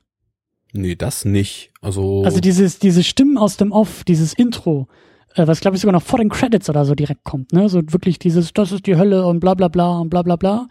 Das war bei mir komplett übersteuert. Der Rest des Filmes nicht. Und immer wenn dieser, wie du sagst, Klischee-Brite uns irgendwie den Plot äh, äh, zusammengefasst hat, das war komplett übersteuert. Okay, da kann ich mich jetzt nicht dran erinnern. Und da ich auch Kann auch sein, dass es vielleicht irgendwie an meinem Fernseher oder so lag. ja, also ich, das ist mir jetzt nicht aufgefallen. Ich meine, die Stimme von dem, das war ja wahrscheinlich nicht der Teufel, sondern irgend so ein Dämon, mit dem er da diese Armee gründen wollte. Die war natürlich so mit so einem Effekt eben belegt, dass das halt alles auch ganz schön spooky und böse klingen sollte. Aber äh, übersteuert fand ich es jetzt nicht. Okay. Naja, und wie sich das dann für mich weitergezogen hat, du kannst natürlich auch, wenn du nicht so geil erzählst, wenn du gute Darsteller hast, und da lassen wir jetzt mal Martin Sheen, der mit seinen zwei, drei Auftritten da schon so augenzwinkernd übersteuert ganz gut rüberkam, dann kannst du natürlich auch äh, vieles wettmachen. Aber diese guten Darsteller, die gab's halt eben auch meiner Meinung nach in diesem Film nicht. Weil, also du hast äh, der ganz, ganz krasse Ausnahmefall von einem, der also wirklich richtig schlecht war, das war dieser Kumpel von ihm, dieser Fitzgerald, der dann später seine Frau heiratet. Also der stand ja nun wirklich nur hölzern wie ein Stück Brot da und hat halt so nach dem Motto äh, Tommy Wise so, gib mir die Anweisung, wann ich sprechen soll und dann äh, auf drei präsentiere ich meinen Satz und dann waren die Dialoge halt auch noch so ja, so, so undynamisch ineinander geschnitten. Das ist wirklich so, als ob jemand einen Satz aufsagt und dann guckt man noch zwei Sekunden hin und dann wird zum anderen geschnitten und dann sagt der wieder einen Satz auf und so hölzern und so kacke. Das hat natürlich einem auch überhaupt nichts mehr präsentieren können. Auf, Seite, auf Seite der Bad Guys, also Sheen war schon ganz cool. Diese Truller, die eigentlich auch nur im Film war, um ihren Arsch in Latex zu zeigen, die war jetzt auch nicht wirklich äh, schauspielerisch so die Leuchte, geschweige denn hatte irgendeine andere Funktion im Film. Ja, und hier der Dude, der dann da, äh, der Legusiano, der den äh, Spawn ja. gespielt hat. Nee, den, den Clown, nicht den Spawn. Ach, ja, klar. Ja, also, hä? ich bin durcheinander. Wer ist denn John Leguizamo nochmal? Der Clown. Also. Und, achso, hier, ähm, doch, er ist, er ist, er ist doch dieser Party-Clown, dieser, dieser Zwischendämon, der doch da irgendwie am Ende dann im großen Showdown auftritt. Okay, ich habe irgendwie ich glaube, ich habe gerade den Schauspielernamen mit irgendwem verwechselt. Ja, klar. Al Simmons ist ja da überhaupt nicht. Ach, oh, ey, jetzt. Ja, ich bin ich bin komplett verrutscht. Also ich weiß jetzt auch wieder, wer John Leguizamo ist und woher ich den Titel kannte, äh, den Namen kannte. Natürlich aus dem Super Mario Film. Selbstverständlich. Also äh, was anderes kommt gar nicht in die Tüte. ähm, ich dachte übrigens auch, dass sie an dem Set von Super Mario gedreht haben, als er da irgendwie in, weiß ich nicht, was das sein soll, aber in, also in welcher Stadt das sein soll, aber da irgendwie in der, in der, in der, in der Hinterhofgasse aufwacht und der kleine Timmy da irgendwie sein neuer bester Kumpel wird und so. Da dachte ich auch, ist das das Set von Super Mario Brothers, von dem Film? Weil das ja irgendwie, also ähnlich gut aus. Ja, den habe ich leider viel zu lang nicht mehr gesehen. Aber davon abgesehen, ich bin ja mit Namen sowieso nicht so gut. Ich war gerade irgendwie einfach voll verrutscht. Ist auch egal. Ich meine, der Clown, der hat vielleicht noch so ein bisschen so eine Ausnahmefunktion. Der ist halt einfach so drüber, da und das, was er da macht, das macht er halt darstellerisch auch eigentlich schon ganz cool. Aber es ist nicht John Leguizamo, sondern Michael J. White natürlich, der, der den Spawn spielt. Beziehungsweise Spawn spielt. Ja. Und der macht halt gar nichts. Der wirkt äh, komplett regungslos, weswegen mir das ja auch am Anfang schon so schwer fiel, mich überhaupt einzufinden, wie der nun tickt und wie der sich auch selbst gerade dazu positioniert, dass er da zum Beispiel gerade ein ganzes Flugzeug umgebracht hat, statt drei Terroristen. Das geht einem voll ab und dann brüllt er ja eigentlich den Rest des Films entweder nur rum oder guckt in die Gegend. Also entweder er schreit. Ich meine, man muss auch dazu sagen, der hat auch echt keinen leichten Job, weil er die ganze Zeit in komplett Maske und Kostüm und sonst wie rumrennt und rennen muss. Und ähm, ja. Na, gut, aber es ist wahrscheinlich auch eine Frage dessen, was er da in den Mund gelegt bekommt. Das auch. Und äh, was ich auch gelesen habe, also er ist wohl eher ein, ein Martial Arts äh, Kämpfer und kommt eher aus dem Bereich und ich glaube auch irgendwie aus dem Stunt-Bereich. Und äh, also sie brauchten einen fitten und auch äh, fähigen Menschen in diesem sehr aufwendigen äh, Gummikostüm und Maske und sowas alles. Und der hatte da wohl auch ein paar Probleme am Set und konnte teilweise nicht gut atmen und all solche Geschichten, ja. weil halt diese komplette Maske einfach ja. so anstrengend war. Also die haben da jetzt weniger den Martin Sheen genommen, also den fähigen und etablierten äh, Schauspieler und den sozusagen in die Heldenrolle gestopft, sondern ähm, ja, das war dann, glaube ich, eher eine körperliche Arbeit als wirklich eine schauspielerische Arbeit. Und das ist natürlich auch so ein gewisses Trademark des Ganzen. Haben wir ja oft, dass wir da eine gewisse Physis Klar. brauchen. Klar. Klar. Ja. Aber was eigentlich ganz wichtig ist äh, an dieser Stelle und was ich ein bisschen, also da sind so meine, meine Augen kurz größer geworden, als ich das dann irgendwie realisiert habe, dass äh, Simmons, also die menschliche Seite von Spawn, äh, ein Afroamerikaner ja, ist. Ja, das wollte ich auch gerade noch sagen. Ja, das ist natürlich echt ungewöhnlich. Was aber so schade ist, weil der Typ halt dann die ganze Zeit in seiner blöden äh, hier Gummimaske Freddy Krüger für Arme, wie du es vorhin gesagt hast, ja. so äh, rumrennen muss und als Born irgendwie komplett maskiert ist und äh, da dachte ich mir auch so, ja, was, also es ist, also es ist ein wichtiger Punkt und festzuhalten für unsere Genreanalyse, dass wir jetzt endlich einen äh, schwarzen Superhelden haben, der dann aber, weiß ich nicht, komplett maskiert durch die Gegend rennt und äh, dementsprechend irgendwie eigentlich auch komplett egal ist, wer unter dieser Maske steckt. Und das macht es dann wieder irgendwie ein bisschen schade und traurig und äh, ja, ja, vor allem Potenzial. so verbrannt wie er dann ist, so hätte er halt dann auch ein weißer Darsteller verbrannt ausgesehen. Also das ist dann, wenn man das jetzt irgendwie bewusst hätte thematisieren wollen, dann wäre einfach derjenige jetzt hier der falsche Held gewesen, um da mal was zu machen. Und mhm. äh, ich weiß auch gar nicht, also ich bin in den Comics äh, so weit gekommen, dass man auch ihn unmaskiert mal gesehen hat, allerdings so im Halbdunkel, dass man im Comic gar nicht sagen konnte, ob die Figur jetzt schwarz oder weiß ist. Ähm, insofern weiß ich gar nicht, ob man da jetzt abgewichen ist oder nicht. Schön wäre ja, wenn es halt einfach vom Gedanken her überhaupt kein Ding gewesen wäre, weil ist egal, halt, ob jemand schwarz ist oder nicht, ne? Aber mhm. da kann man natürlich nur jetzt mutmaßen, ob da Gedanken reingeflossen sind oder nicht. Oder ob es halt wirklich äh, das Casting eher so ein Fitnesstraining war und derjenige, der halt irgendwie am strongesten war, der durfte dann ich, die Rolle spielen. Ich habe aber gehört, dass, dass, äh, dass das irgendwie sich an den Comics orientiert. Es ging sogar so weit, dass irgendwie der Kumpel von ihm, also der nachher seine Frau da abkriegt, dass der irgendwie im Comic auch schwarz ist, aber dass sie den explizit als Weißen gecastet haben, um dann beim Marketing nicht den Eindruck zu erwecken, das wäre jetzt nur ein Film für afroamerikanisches Publikum. Ja. Verstehst du? Ja. Und das ist dann auch schon wieder so ein bisschen so, äh, ein bisschen icky, aber ähm, ja, irgendwie schon schade, weil er hat dann irgendwie so, glaube ich, gefühlt zwei Minuten Screentime und dann wird er schon verbrannt und dann ist er schon Spawn und dann ist er schon ziemlich pisst und ziemlich wütend und rennt irgendwie schreiend durch diesen Film und äh, ja, darum geht's denn eher.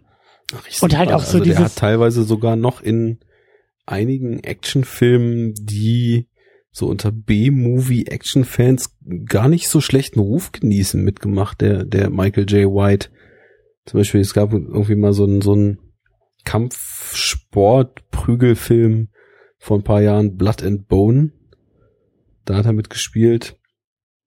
Und so verschiedene andere Sachen auch noch. Also, oh, und bei Dark Knight war auch dabei. Ein wiederkehrender Superheldendarsteller. Wobei er wahrscheinlich halt irgend so ein Scherge von irgendwem dargestellt hat. Aber hatte, ja, ich glaube, er hatte nicht irgendwie so einen Gangster oder so gespielt. Das kann schon War er nicht sein. irgendwie bei dieser Joker. Aus ähm, der Joker-Gang so da. Nee, ich glaube, diese Geschichte, die, in die sich der Joker, glaube ich, so rein, rein äh, geschlichen hat. Da gab's auch diese ganzen Gangster am runden Tisch. Ja, ja, und den, dann die Bleistiftgeschichte äh, kommt, ne? Genau, genau, ja. genau, genau, genau. Ich glaube, da, da war irgendwie mit im Raum. Verortet. Ja. ja. Na gut, sei es drum. Also vielleicht liegt's auch nicht an ihm, sondern eher so an den Umständen, aber ja, außer No schreien und Leuten androhen, dass sie sterben, wenn sie seine Frau touchen, dann macht er eigentlich auch nicht viel. Und erklär mir doch mal bitte, was einfach seine Ausrichtung dann ist. Also, warum kommt er auf die Welt und was macht er dann da und was ist dann sein großes Ziel? Also so, so grob kriege ich das, glaube ich, auf Reihe, aber auch nur, weil ich das mir selber nochmal zusammengereimt habe dann klär du mich einfach auf. Also ich würde jetzt irgendwie sagen, ähm, besonders wenn wir gleich noch so über das Thema irgendwie Held oder Superheld irgendwie reden, dass er halt einfach sehr stark von Rache getrieben ist.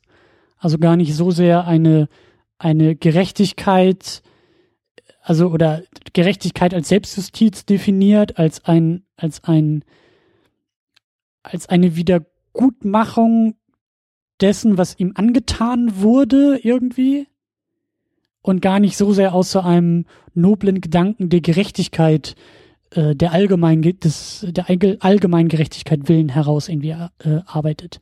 In, in, also Spawn ist nicht dazu da, um eine Katze aus dem Baum zu holen. Spawn ist nicht dazu da, um den Bankraub äh, zu verhindern. Er ist irgendwie auch nicht unbedingt dazu da, um irgendwie den Green Goblin in New York City äh, irgendwie dingfest zu machen. Der ist dazu da, um irgendwie die Leute, die dafür gesorgt haben, dass er so aussieht, wie er aussieht, um die dingfest zu machen, um den irgendwie eine reinzuhauen und gleichzeitig irgendwie seine Frau zu beschützen.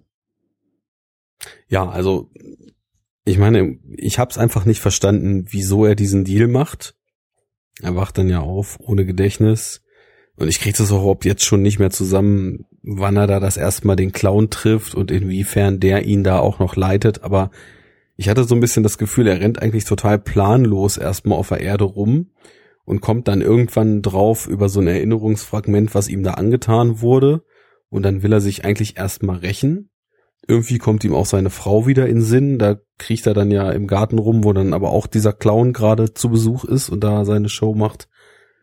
Und ich glaube, erstmalig habe ich überhaupt irgendeine Entscheidung von ihm verstanden, als er rausfindet, dass er quasi von diesem Höllenfatzken da als ausführendes Instrument, um eigentlich die ganze Welt kaputt zu machen, äh, intrigiert wurde. Weil der will ja alle umbringen. Ein großartiger Moment der Filmgeschichte. In PlayStation 2 Grafikkulissen vor irgendwie Pixelfeuer und einer Höllenarmee. Vor allem die das alle so Geile, aussehen vor wie einer er. Höllenarmee, die, ich habe durchgezählt, nur aus vier klein animierten Figuren besteht, die immer wieder hintereinander gecopy und pasted sind. Weil der eine, der spackt so richtig geil rum und macht so eine zuckende Bewegung und ist voll am Abspacken. und der stand halt so an jeder vierten Stelle schon wieder. Also da habe ich mich richtig weggekracht, als ich das gesehen habe. Ich meine, klar, so massenanimierte Szenen, dass da viel Copy und Paste gibt, das siehst du selbst bei Herr der Ringe noch exzessiv. Aber da haben sie sich dann wenigstens die Mühe gemacht, mal 50 oder 100 verschiedene Figuren zu animieren und die dann so nach random Muster zu copy und pasten. Äh, hier ist es dann nicht ganz so ausgereift, das System. Ja, und vor allen Dingen ist er da irgendwie mittendrin und dieser komische, dieses komische Höllenwesen, also dieser ganze Moment, wo dieser Deal dann irgendwie gemacht wird. Und das ist ja dann, glaube ich, auch irgendwie eine Erinnerung oder irgendwie eine Nacherzählung oder irgendwie so ein Fragment oder so. Auf jeden Fall, das ist halt echt so, okay, ich brauch dich, damit du meine Höllenarmee anführst. Machst du das? Ja, mach ich. Okay, dann machst du es jetzt. Alles klar. Und dann im Kleingedruckten, nee, mach ich doch nicht. Ich will nur meine Frau. So. Okay. Also es ist so, so Wunderbar, hingesetzt. so, so wirkte das ungefähr, wie du es gerade rezitiert hast. Hölzern, mega uninteressant und dass du es zehn Sekunden später eigentlich schon wieder vergessen hast, weil halt da gerade in irgendeiner Szene irgendwas gequatscht wurde. ja. Na. Also ich habe erstmalig, als er dann da merkt, dass durch seine Rachegelüste quasi die Welt ausgelöscht werden soll, weil diese Viren dann freigesetzt werden, wenn er Martin Sheens Figur umbringt, die da ja den Ticker am Herz hat. Äh, da ist er dann, da hat er erstmalig so quasi irgendeine Position bezogen für mich, dass ich dann mal verstanden habe, okay, jetzt, das findet er jetzt nicht gut, darum will er jetzt das tun. Aber vorher, ich weiß nicht, ich hatte das Gefühl, die, die Figur ist eigentlich eher dazu da, fragmentarisch und in so hängen bleibenden Motiven alles, was man irgendwie in der Superheldenwelt oder überhaupt auch äh, nicht nur Superhelden, sondern auch Comic und generell vielleicht auch sogar ein bisschen Horrorfilmwelt irgendwann schon mal gesehen hat, nochmal in so kleineren Shots nachzukaspern. Ja. Ich, ich fand, äh, kann ich ja vielleicht mal ausführen, was ich damit meine, dass das, was Spawn darstellt, da konnte man überhaupt nicht so den Finger drauf zeigen, weil von allem etwas drin war. Er hängt da an der Wand, plötzlich morpht sein Anzug in irgendwelche Glubsch-Tentakel, mit denen er wie Spider-Man an der Wand rumklettert. Dann erkundet er seinen Anzug und hat plötzlich auf der Hand drei Zacken, ganz eindeutig Wolverine. Dann schießt er irgendwelche Ketten in alle Richtungen und zerfetzt damit Leute, was eins zu eins Hellraiser ist. Zwischendurch hat er sein Höllenmotorrad, was ja gestern Dennis auf Twitter auch schon wunderbar zitiert hat, womit wir dann plötzlich bei Ghost Rider sind. Dann sitzt er irgendwo Ja. im, im, Die, im das, die, diese ganze Dynamik ist ja auch irgendwie Ghost Rider, ne? Dieses irgendwie aus der Hölle kommend und mit so einem, hier ist es jetzt nicht unbedingt so ein Fluch, der auf ihm liegt, aber schon so dieses alter Ego, das irgendwie als verlängerter Arm des Teufels irgendwie agieren muss und so. Das ist Ja. schon irgendwie, das hat mich schon sehr an Ghost Rider erinnert. Ja. Ja. Dann hast du noch die Szenen, wo auf der alten gotischen Kirche im Regen und Gewitter er auf einem Wimpel sitzt, wo du dann direkt an Batman denkst. ja, auch das Cape, was so, was Genau, so ins und Bild das Cape flattert reinflattert. noch und- im Wind, ja. Und das ist, weiß ich, das, das war für mich, also ich meine natürlich klar, es ist auch irgendwie im Superhelden-Genre oder generell im Comic-Genre Anfang der 90er sicherlich nicht einfach gewesen, was Originelles zu machen. Und wie viel da jetzt vom Regisseur quasi im Film so mit reingepackt wurde und wie viel da vielleicht tatsächlich schon auch in den Comics drin ist, das weiß ich natürlich jetzt nicht zu be beurteilen. Ich finde, es riecht so oder so nach dem 14-Jährigen, der sagt, yeah, wir machen jetzt einen neuen. Genau so, ja. Und Wolverine finde ich auch geil, das macht er auch noch irgendwie. Und was, was noch? Spider-Man ist auch cool, ja, macht er das irgendwie auch noch. So. Ja, und beim Film, das, das kann ich jetzt nicht mehr so konkret benennen, aber da waren auch mehrfach irgendwelche Momente, wo ich dachte, okay, das habe ich eins zu eins so in Film XY, der äh, zwei, fünf, zehn Jahre älter ist, auch schon mal gesehen. Ja. Ich habe mich auch gefragt, also wirklich, ich habe den Film halt so nebenbei geguckt und hab da, hab, hab den eher ertragen, als jetzt wirklich äh, Geht zu genießen. Ähnlich, ja. So, ich war froh, als die Credits dann liefen. Ähm, aber wie sie aber, liefen, hatte ich sicher nicht froh gemacht. nee, aber da, da, eigentlich muss man nur die Credits sehen, um zu wissen, wie, wie was das für ein Film ist. Aber ähm, ich kann dir auch echt nicht sagen, ob der Film so diese klassische Heldenreise eigentlich irgendwie durchgeht. Ob es da eigentlich diese klassischen Momente, diese klassischen Motive irgendwie gibt von äh, Realisierung des eigenen Potenzials, Anerkennung, also Annahme des eigenen, äh, der eigenen Fähigkeiten und das irgendwie sich in höhere Dienste stellende Prinzip von ne, aus großer Kraft voll große Verantwortung und irgendwie so dieses Batman, der sein Trauma überwinden will. Und sie haben ja alle irgendwie einen Antrieb für für den Heldenstatus, für das Heldsein. Und das fällt bei ihm, glaube ich, alles entweder kleiner oder weniger oder komplett aus. Weil ja, es gibt halt so ein paar Momente, auch so ein paar Action-Momente, aber jetzt wirklich so eine, so eine gewisse Wandlung oder so eine gewisse, ja, Reise im metaphorischen Sinne sehe ich da auch nicht wirklich, weil er ist halt irgendwie die ganze Zeit pisst und er bleibt pisst und am Ende ja. hat er seine Frau gerettet und ist immer noch pisst. Ja, so, das sind wir wieder beim Rocketeer-Phänomen, der halt auch irgendwie ja, ein ja. Typ ist und dann seine Frau rettet. Und der hier ist halt eben ein Typ gewesen und was ich eben noch vergessen hatte, ist unterwegs, ist dann teilweise pisst, sieht nicht so toll aus, wo wir dann quasi auch sogar die Darkman-Analogien auch noch drin haben. Selbst äh, die ganze Ästhetik, wie er da in der Gosse haust und äh, im Regen sich sich voran bewegt und als Aussätziger der Gesellschaft, ja. Ja. Von vornherein, ich hatte es ja schon mehrfach gesagt, du, du kennst seine Grundmotivation nicht mal und ja, dann sieht er das ja mit seiner Frau, dass sie dann eben mit dem Typen da verheiratet ist, regt sich einmal kurz auf und dann ist es auch alles okay und dann lässt er sie aber auch in Ruhe und streift dann wieder nur so ziellos durch die Gegend. Da ist nie so das Gefühl, dass sich in ihm groß irgendwas ändert, ne? Und ja, das deswegen, also ich glaube, sowas wie jetzt eine durchstrukturierte Heldenreise mit so klassischen Punkten, die man da aufzeigen könnte, da ist er einfach nicht gut genug strukturiert für der Film, als dass man da tatsächlich sowas wie eine aufeinander aufbauende und sich gegenseitig mit beeinflussende Entwicklung ableiten kann. Das glaube ich nicht. Ja. Also vielleicht, wenn man wirklich jede kleinste Szene auseinander nimmt, findet man hier noch ein Indiz dafür und dafür, aber so ein Film aber hat ja einen mich, Flow und der, der ja. also, oder oder eben auch keinen, wie in diesem Fall jetzt. Absolut, ja. Oder halt eher so dieses Phänomen von, ach so, das sollte jetzt wahrscheinlich eher folgender Punkt sein. Oder Ja. damit haben sie versucht, Folgendes abzubilden. Oder vielleicht könnte man denken, dass dieser, dass diese Szene jenes bedeuten soll. Aber es ist nicht wirklich, es ist nicht wirklich da und drin und erkennbar. Ähm, eine Frage, die du auch schon angedeutet hast, ich weiß nicht, ob wir sie beantworten können oder wollen. Aber allein, dass wir so unschlüssig sind. Ist es ein Held? Ist es ein Anti-Held? Ist er eigentlich ein Bösewicht? Was ist Spawn? Außer, oder vielleicht ist, ist er das? Ist er ein Egoist? Ist er von persönlichen Motiven angetrieben? Ist er eher ein, ein, ein, ein gezeichneter, ein gezeichnetes Wesen? Und Ja, das ist jetzt so ein bisschen schwierig, ne, weil eigentlich schon und ich weiß, dass es eigentlich so sein sollte, weil ich so diese Grundstory halt dann eben auch aus anderen Quellen, die das Ganze ja noch originärer eigentlich zeigen, kenne.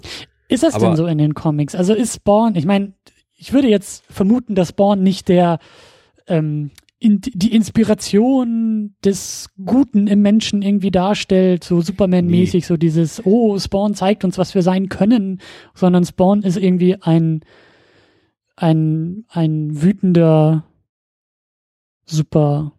Super-Typ. Na, eben nicht nur wütend, sondern in so einer gewissen Art und Weise eben auch total geplagt. Also was der Film eben überhaupt nicht deutlich macht, er wird halt von dieser Teufelfigur in den Comics im Setup viel, viel mehr verarscht, als das im Film ist. Also der erzählt ihm einen, ja, du kannst zurück und dann siehst du deine Frau wieder und so weiter. Aber schickt ihn halt quasi so mit einem Schnips sind diese fünf Jahre vergangen und er schickt ihn halt mit gelöschtem Gedächtnis zurück.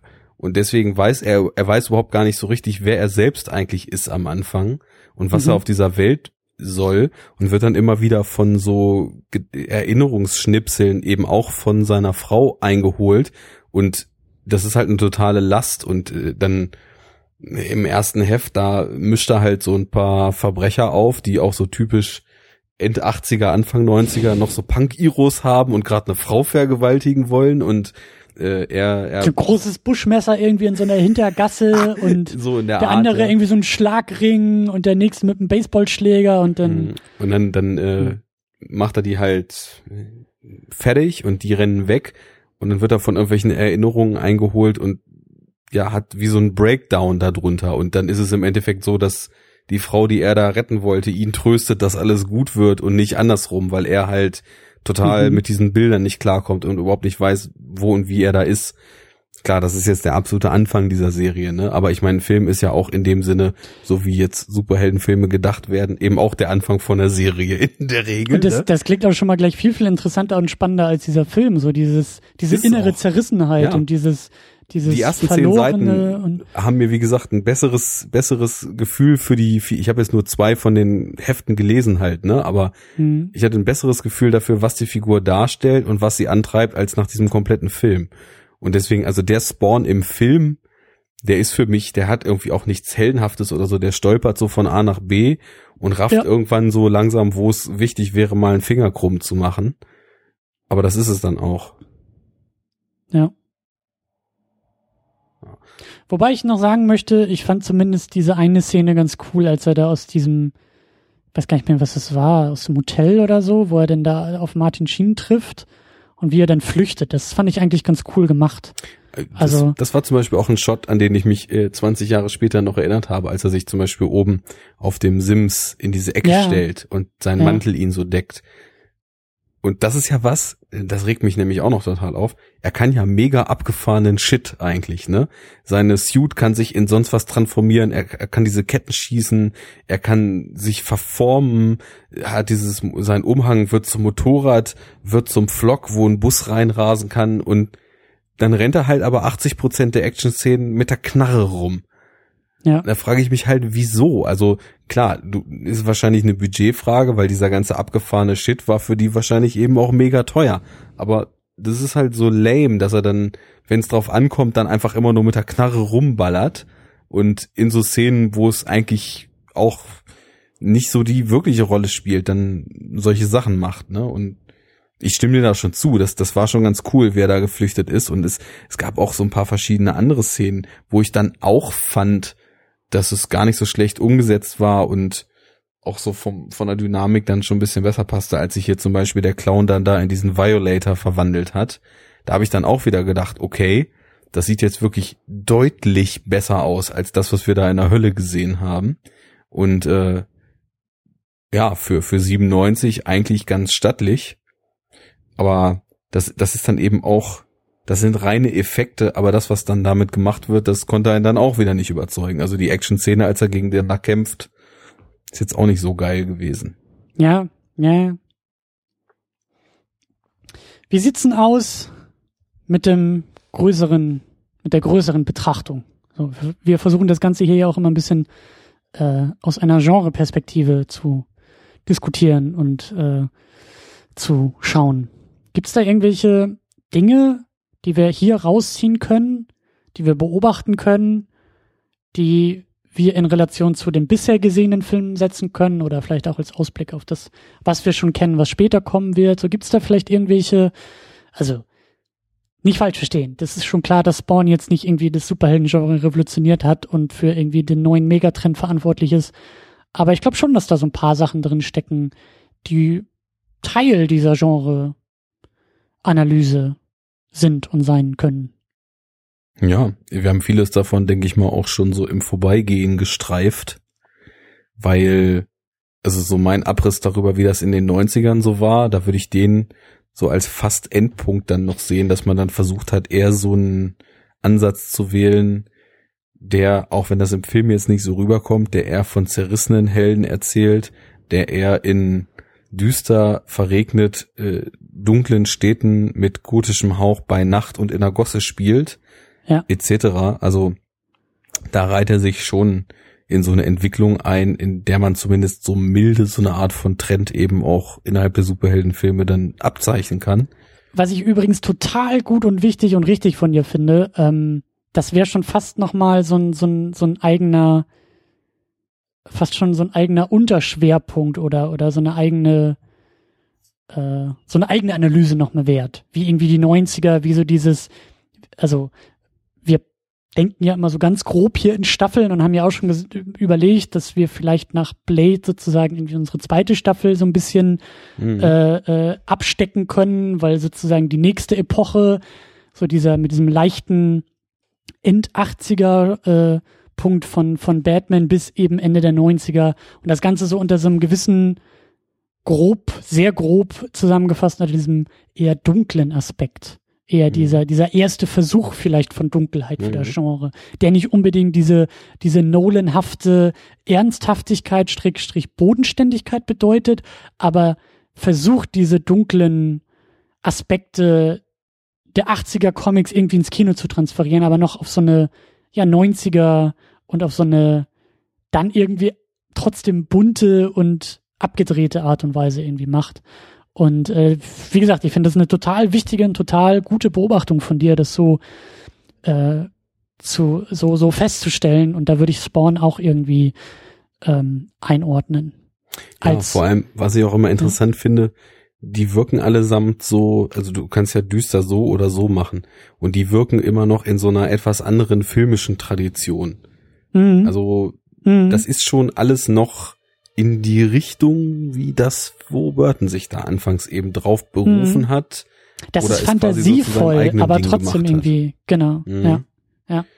Ja, und heute ist düster und dunkel eher so reduziert, karg, ähm, vielleicht auch emotional ein bisschen steif und so sehr moralisch, vielleicht auch moralisch verkommen.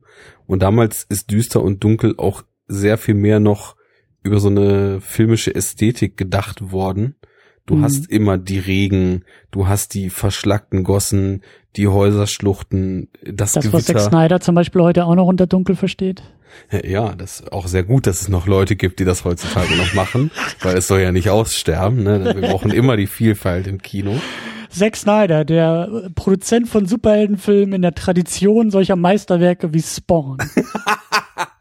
Okay, den gebe ich dir. ja, ja. Komm du mir mal erstmal hier mit Watchmen unter die Flinte. Hey, Watchmen ist großartig, sowohl im Comic als auch im Filmbereich. Hat er alles richtig gemacht. Das Problem ist, Zack Snyder macht seit Jahren nur noch Watchmen als immer wiederkehrende Verfilmung. Aber Okay, das ist ein Wir anderes wollen Thema. unter Kommen zwei wir auch Stunden bleiben, wir schweifen jetzt nicht in die Richtung ab. Exakt. Äh, ja, also da, da ist irgendwie noch ein, ein anderer filmischer Ausdruck drin und der versucht halt auch irgendwie, oder sie versuchen die Figuren so mit diesen Welten irgendwie in Einklang zu bringen. Aber das müsste einfach dann so innerlich noch stärker sein. Da Mhm. müsste, ich, ich, ich glaube zum Beispiel, die Figur soll hier gegen Ende sowas wie so einen moralischen Konflikt haben und sich dann klar dazu bekennen, dass sie natürlich nicht die ganze Welt umbringen will, dadurch, dass sie ihre eigene Rache quasi über das Schicksal der Menschheit stellt. Aber das musst du dir halt alles dazu denken. Und ich finde, Mhm. sowas ist ja eigentlich, ist es dann stark umgesetzt, wenn du beim Schauen wirklich so eine emotionale Involviertheit hast, dass die Last dieser Figur so gefühlt auf den eigenen Schultern lastet, obwohl man sich nur diesen Film anguckt. Was halt eine wirkliche ähm, ja, Immersion dann erzeugen würde. Und das hier, das fühlt sich halt alles auch wie so ein ho sehr hochbudgetierter B bis C-Movie an, wo eben Mhm. auf solche Dinge nicht wirklich Wert gelegt wird, sondern wo vielleicht auch in so einer gewissen Genre-Tradition, das kann mal gut, kann mal schlecht sein, wo eher so die Form betrachtet wird und Figuren, Motivationen, Handlungen, moralische Dilemmata etc. eher als so ein gewisses Beiwerk angesehen werden, was man bedient oder eben nicht bedient. Aber man hat ja geile Effekte, also ist das auch nicht so schlimm. Und das ist der Punkt. Die geilen Effekte werden ja auch nicht abgeliefert. Und das finde ich zum Beispiel ganz, ganz interessant, dass man an einem Film einfach sehen kann. Ich erinnere mich nämlich noch an unsere allerersten Diskussion, bei der ich ja versucht habe, dieses Genre auch über Effekte zu definieren. Mhm. Und ich finde, dass dieser Film eben so ein gutes Beispiel dafür ist, weil er es versucht, aber dran scheitert. Also es, er, er will ein effektgetriebener Film sein, bei dem ich sage, ja, wenn du es halt konsequent machen willst, musst du auch effektgetrieben sein in diesen fantastischen Welten und Figuren, die du da erschaffst und in dieser, in dieser Großspurigkeit, in der du dich bewegst. Aber er liefert halt nicht ab. Also die Effekte sind halt wahnsinnig veraltet und wirklich lächerlich in so vielen Stellen, dass, ähm, dass klar wird, hier fehlt einfach was. Vielleicht war das Budget immer noch zu klein oder es war zu schnell produziert oder was auch immer, aber das funktioniert halt auch irgendwie nicht. Wenn wir jetzt irgendwie darüber diskutieren, dass mal so ein Shot oder mal so ein kurzer Moment mit ein bisschen Augen zu kneifen richtig gut noch aussieht oder in Erinnerung geblieben ist, während der Großteil irgendwie so albern ist, dass wir wirklich schon drüber lachen müssen und irgendwie, äh, äh, ja, also. Ja, und das liegt eben auch daran, wie gesagt, also so sein Anzug, die Transformationen teilweise etc., das fand ich gut. Wäre das, wären das die einzigen Effekte des Films gewesen, hätte ich jetzt auch nicht gesagt, ist ein guter Film, weil, wie gesagt, mhm. hat andere Probleme, aber dann hätte ich gesagt, okay, das ist frühe CGI auch immer noch. Ich meine, klar, gut, man hat irgendwie ein Jahr vorher, glaube ich, oder im gleichen Jahr auch sowas wie Men in Black gehabt und so weiter die mit deutlich mehr ja. Geld dann eben auch schon gezeigt haben, was, was effekttechnisch mit dem Computer geht. Und Aber auch gar nicht so viele Computereffekte drin haben. Wenn du mal überlegst, da war noch eine ganze Menge praktischer Kram ja, drin. Ja, ja, Es war eben also damals. Viele Gummimonster und so. Die, die Phase, wo das so gemischt wurde, wo man schon mit dem Computer gemacht hat, was praktisch nicht ging, aber, mhm. ja, dadurch, ich weiß gar nicht, wo, wo ich das mal gesehen habe, es war auch so ein ganz schönes YouTube-Essay, was eben gezeigt hat, warum man heutzutage aus diesen voll animierten Computersequenzen oftmals so rausfällt und damals in den 90ern oder in frühen 2000ern, als die Animationstechnik noch gar nicht so fortgeschritten war wie heute, wo aber nur selektiv einzelne Elemente so animiert waren, warum man das viel besser kaufen kannte, konnte und es war ganz schön erklärt. Ich, ich weiß nicht, ob ich das noch finde für die Show Notes, müsste ich mal gucken. Aber ne, so in der Art ist es eben, dass ich das so selektiv ja, so wie ich einen praktischen Effekt auch manchmal als Effekt erkenne, aber das schmeißt mich ja nicht raus, sondern das ist einfach dann so eine Beobachtung, die ist dann eben okay. Ja. Aber worauf ich hinaus wollte, sowas wie seine Transformation und so ist cool umgesetzt, hat man mit dem Budget was gemacht, aber sowas wie die Hölle ist halt ja. auch einfach, das ist nicht nur, da war zu wenig Geld da, sondern das ist halt auch nicht clever gedacht. Da hat sich jetzt niemand Gedanken gemacht, okay, wie können wir denn jetzt auf eine coole Art und Weise die Hölle zeigen und sich vielleicht über so ein, und da sind wir wieder bei der Fantasie, über so ein abgefahrenes Szenario, wo vielleicht auch gar nicht jetzt überall nur Feuer sein muss und Riesenarmeen und Riesendämonen, sondern man hätte das Ganze auch viel, zum Beispiel viel psychedelischer denken können, ne? Production dann, Design ist das Stichwort. Ja, genau. Also, also total langweiliges Production Design, ja. weil es sieht halt aus wie. Das ist so dieses, so denkt der 14-Jährige, oh geil, Hölle, überall Feuer und mega heiß und dann fällt er in die Glut und dann Hunderttausende und Abermillionen von anderen Spawns und ja, dann sowas kannst du heute zeigen mit CGI. Aber sowas konntest du halt 97 nicht mit CGI zeigen. Du konntest 97 in bestehende Filmaufnahmen Dinge rein animieren. Aber da war dann irgendwo eine Grenze. Und die wollte man hier trotz wenig Geld irgendwie fünffach überschreiten und ist damit halt ja, voll ja, auf die Fresse ja. gefallen. Ja. Insofern, vielleicht ist es schon so, dass das, ja, ich, ich bin nach wie vor nicht so an dem Punkt, dass ich sage, es ist absolut notwendig, aber ein, ein sinnvoller Umgang mit den Effekten, der kristallisiert sich immer mehr raus, weil ja. du kamst ja immer mit dem Argument, dass das Super halt auch eben gezeigt werden muss, das Super im Superheld. Und ja, du, du, brauchst halt, und das muss nicht Spektakel sein, aber du musst halt irgendwas Außergewöhnliches auch da drin haben. Und ja, ich finde jetzt dann so der erste Gedanke, der einem bei Hölle kommt, den dann so umzusetzen, ist jetzt nicht so außergewöhnlich. Und dann mhm. geht's eben nicht auf. Und was auch noch wichtig anzumerken ist, aber auch nur als Randnotiz, weil nichts damit gemacht wird und es auch, glaube ich, nichts irgendwie beeinflusst, ist halt die Tatsache, dass es eben afroamerikanischer Protagonist ist. Held mhm. mag ich gar nicht sagen, aber ähm, im übernächsten, nee, im nächsten haben wir auch schon mit Shaquille O'Neal als Stil auch wieder ein. Und mit Blade haben wir Wesley Snipes ja auch dabei, aber trotzdem sind wir irgendwie 20 Jahre später ähm, mit äh, Black Panther, der glaube ich nächstes Jahr jetzt irgendwie rauskommt oder so, mhm. eigentlich keinen Schritt weitergekommen. Also Black Panther wird jetzt nochmal als großer, als großer, so jetzt aber richtig äh, Versuch äh, angepriesen. Ähm, das ganze Genre krankt halt bis in die Gegenwart daran, dass es in der, also dass es vor allen Dingen weiße Männer sind, ja. die da durch die Gegend hüpfen sagen, und springen und Kostüme tragen. Nach dem letzten Supergirl-Film hat es halt 30 Jahre gedauert, bis dann mit Wonder Woman jetzt halt der erste Solo-Film einer Superheldin dann mal rausgekommen ist und beim Schwarzen. Gute, wir haben ja noch Catwoman dazwischen und Elektra haben wir ja, auch noch genau, dazwischen, die werden wir ja auch noch, besprechen. Die habe ich verdrängt, das tut mir leid. Dann äh, sind erfolgreich dann, und ich möchte dir auch deine Welt nicht kaputt machen, weil die sollst und darfst du auch wieder verdrängen. Sagen wir mal, dass zwischen den Filmen immer 15 bis 20 Jahre liegen müssen, dann geht meine Argumentation wieder auf. Oh ja, Elektra, Catwoman, Ultraviolet. Die große mhm. Dreifaltigkeit. ja, also für mich definitiv kein guter Film. Ich habe oft in den letzten Ausgaben gedacht, okay, tiefer sinken wir nicht mehr. Diesmal und jedes Mal gedacht beim nächsten Mal, okay, doch. Ja. Gebt den Superhelden interessantere Dinge als Knarren.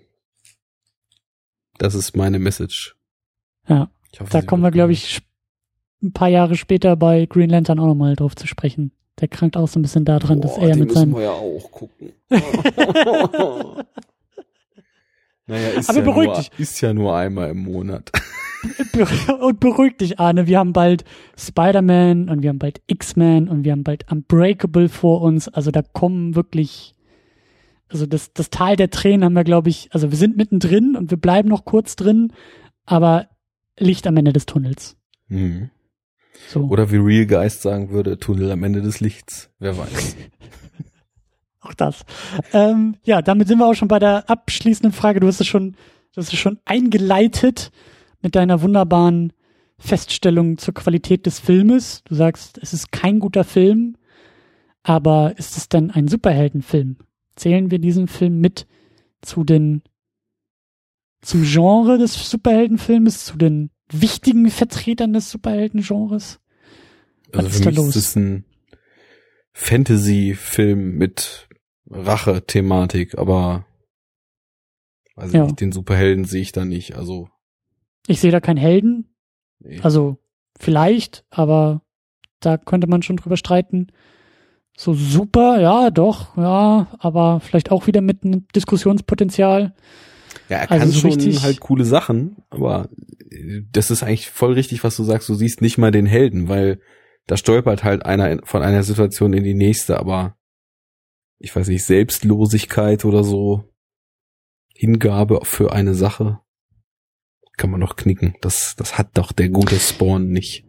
Ich muss mir eine gedankliche Notiz setzen, dass ich das an dieser Stelle äh, rausschneiden werde und als Beweisstück A im eine Diskussion zu Man of Steel anführen werde. Aber Beweisstück A in der Verhandlung zu Man of Steel.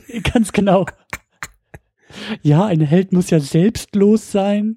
Das haben Sie selbst gesagt, Herr Geiger. Ja, aber äh, wie stehen Sie denn jetzt dazu wir bei sind diesem? Ja, wir sind ja auch vollkommen konträrer Auffassung, ob eigentlich der Snyder Superman überhaupt ein Held sein soll. Da kommt ja das Öl ins Feuer. da kommt der Spawn aus der Hölle gesprungen oder so ähnlich. genau. Ähm, und reitet ja. mit dem Phantom zusammen, knarreballernd hinter Superman her und dann ja. hat aber Superman aus Versehen gerade mal wieder eine Stadt kaputt gemacht und schreit No! Um dann eine Szene später gesagt zu bekommen, wie sexy er aussieht. Ähm, Könntest du Henry Cavill widerstehen? I think he's hot. Ähm, also, naja, anderes Thema. Ähm, ich wollte nur anmerken, dass halt dieses, also das ist eigentlich dieses, ja, wie selbstlos ist so ein Held und was ist eigentlich ein Held und was, was, was soll der und was kann der? Das muss auch nicht zwangsläufig so äh, klar beantwortet werden, aber ich, ich finde eben auch nicht, weil, also das ist ja dein Argument bei Man of Steel und das ist auch völlig legitim zu sagen, vielleicht soll der ja gar nicht so sein, vielleicht ist das kein Held im klassischen Sinne und so. Ähm, aber ich finde, Spawn macht da, macht dieses Fass halt auch überhaupt nicht auf. Also der stellt Genau, genau. nichts Ja. in Frage, was irgendwie Held oder Helden ausmacht oder, oder entscheidet sich sozusagen für diese Verhandlung innerhalb dieses Genres, sondern wie du sagst, er stolpert da einfach nur so durch die Gegend und so ähnlich stolpert das Drehbuch und so ähnlich stolpert diese Figur und, und, und eckt halt nicht irgendwie an diesen, an diesen Konzeptionen an oder, oder, oder positioniert sich dazu, sondern ist es halt irgendwie einfach nicht. So und, und, Mhm. und sagt dabei aber nichts aus. Und das ist so das Ding. Tja, ob das natürlich mit der Spawn-Inkarnation, wir werden ja immer dafür kritisiert, die Franchises nicht anzusprechen, in der HBO Animated Series anders ist. Das könnt ihr natürlich mal rausfinden, indem ihr euch die drei Staffeln mal anguckt. Es gibt eine. Animated Series. Ja, ja. Sah nicht so verkehrt aus. Vom Zeichenstil ziemlich genauso wie Batman Animated Series. Aber ein guter Hinweis, weil ähm, da wollte ich am Ende auch noch, so- also wir sind uns einig, zählen wir nicht unbedingt irgendwie als, ja, du zeigst den Daumen nach unten, ist auf jeden Fall ein Kackfilm, aber es ist auch kein, kein, Ja, das war kein jetzt auf die Heldenhaftigkeit auch bezogen. gut, also eigentlich zwei Daumen nach unten. Also eine zur Superheldenhaftigkeit und eine zur Qualität des Filmes. Mhm. Gut, sind wir uns da schon mal einig. Ich wollte nämlich noch so als kleinen Rauschmeißer ähm, zumindest andeuten, die Frage, kann das vielleicht funktionieren? Also könnte ein Spawn überhaupt funktionieren und vor allen Dingen könnte er in der Gegenwart funktionieren? Weil was ich nämlich gelesen habe, also wenn man sich den Wikipedia-Artikel mal ein bisschen anguckt zu irgendwie Spawn, Film und Todd McFarlane und so, ist ganz witzig, weil irgendwie seit 97, also seit 20 Jahren will der einen weiteren Film machen und alle paar Jahre sagt er wohl irgendwie in einem Interview, ja, ich habe da eine Idee. Und dann kommen irgendwie ein paar Jahre später, also ich habe angefangen, das Drehbuch zu schreiben. Und dann nochmal ein paar Jahre später, also ich bin fast fertig mit dem Drehbuch. Und dann nochmal ein paar Jahre später, also ein Drehbuch habe ich jetzt mittlerweile. Nochmal ein paar Jahre später äußert sich dann irgendwie der, der äh, Michael J. White, der halt hier den Spawn gespielt hat, irgendwie so 15 Jahre später so, ach, also wenn man mich fragen würde, ich würde, glaube ich, nochmal Spawn spielen. Aber es kommt halt nichts bei rum. Und auch irgendwie, McFarlane sagte auch so, ja, also das nächste Mal ist Spawn also ein ganz, ganz kleines Budget, nur ein paar Millionen und es wird totales Charakterdrama und wir machen da nichts mehr mit großen Effekten und so. Und äh, das liest sich alles total verzweifelt. Und interessant ist eben auch, dass die, dass die Comics äh, ziemlich eingebrochen sind. Also äh, irgendwann, ich weiß gar nicht, vor ein paar Jahren, also, äh, also als er rauskam, irgendwie Anfang der 90er, war Spawn irgendwie ein Mega-Hit. Und dann ist er irgendwann nicht mal mehr irgendwie in den Top 100 der Comic-Verkäufe pro Monat aufgelistet worden. Und äh, also mir scheint diese komplette Figur, dieses komplette Franchise, dieses, also alles, was Spawn irgendwie ausmacht, scheint auf einem absteigenden Ast. Und Mhm. meine Vermutung ist, ja, die Zeit ist auch einfach vorbei. Also dieses, was wir ja schon seit Anfang an dieser Ausgabe sagen, so dieses, dieses gewollt coole, aneckende, aber eigentlich nur nervig pubertierende F äh, Prinzip eines Superhelden für 14-Jährige, das war in den 90ern vielleicht mal für ein paar Jährchen ganz cool, aber da kräht einfach kein Hahn mehr nach. Und ich glaube ganz persönlich, ich glaube, das kriegst du auch nicht mehr irgendwie rumgerissen. Ich glaube nicht, dass da irgendwas drin ist. Also, du hast es so ein bisschen angedeutet, was da so im Comic Anfang der 90er los war. Dieses, also da steckt schon irgendwo Potenzial drin, aber das müsste irgendwie komplett anders gemacht werden. Ich glaube, dem McFarlane auch komplett entrissen werden und irgendwie mit einem ganz, anders, einem ganz anderen Impuls gemacht werden, als irgendwie, ja, wir kleben hier jeden Superhelden irgendwie an eine Figur und dann kriegt er irgendwie noch so ein paar coole Kettenpeitschen und irgendwie ein geiles Motorrad aus der Hölle und dann kommt Marilyn Manson und dann ist das irgendwie cool. So, das funktioniert alles nicht mehr. Ja, ich glaube, dass auch die Zeit dieser, ich nenne es jetzt einfach mal so okkulten Konzepte vielleicht ein bisschen rum ist.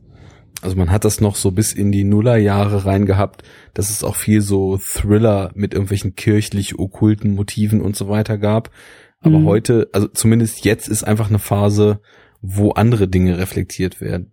Ich glaube, so dieses Motiv, das war dann filmisch irgendwann durch und das soll jetzt nicht heißen, dass das mittlerweile weniger durch ist, aber wir haben einfach eher so auch so technologiegetriebene Themen derzeit, Mhm. die es so auf die Leinwände schaffen.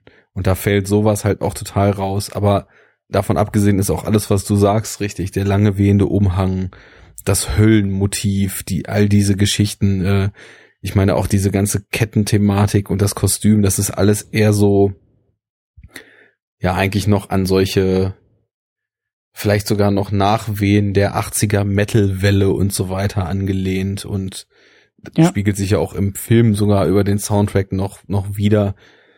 Die Zeit ist, glaube ich, vorbei. Das muss nicht heißen, dass nicht vielleicht auch die Comics von damals heute noch gut funktionieren, aber ich glaube, da gibt's, da, da gibt's einfach nicht die, die Interessegruppen für.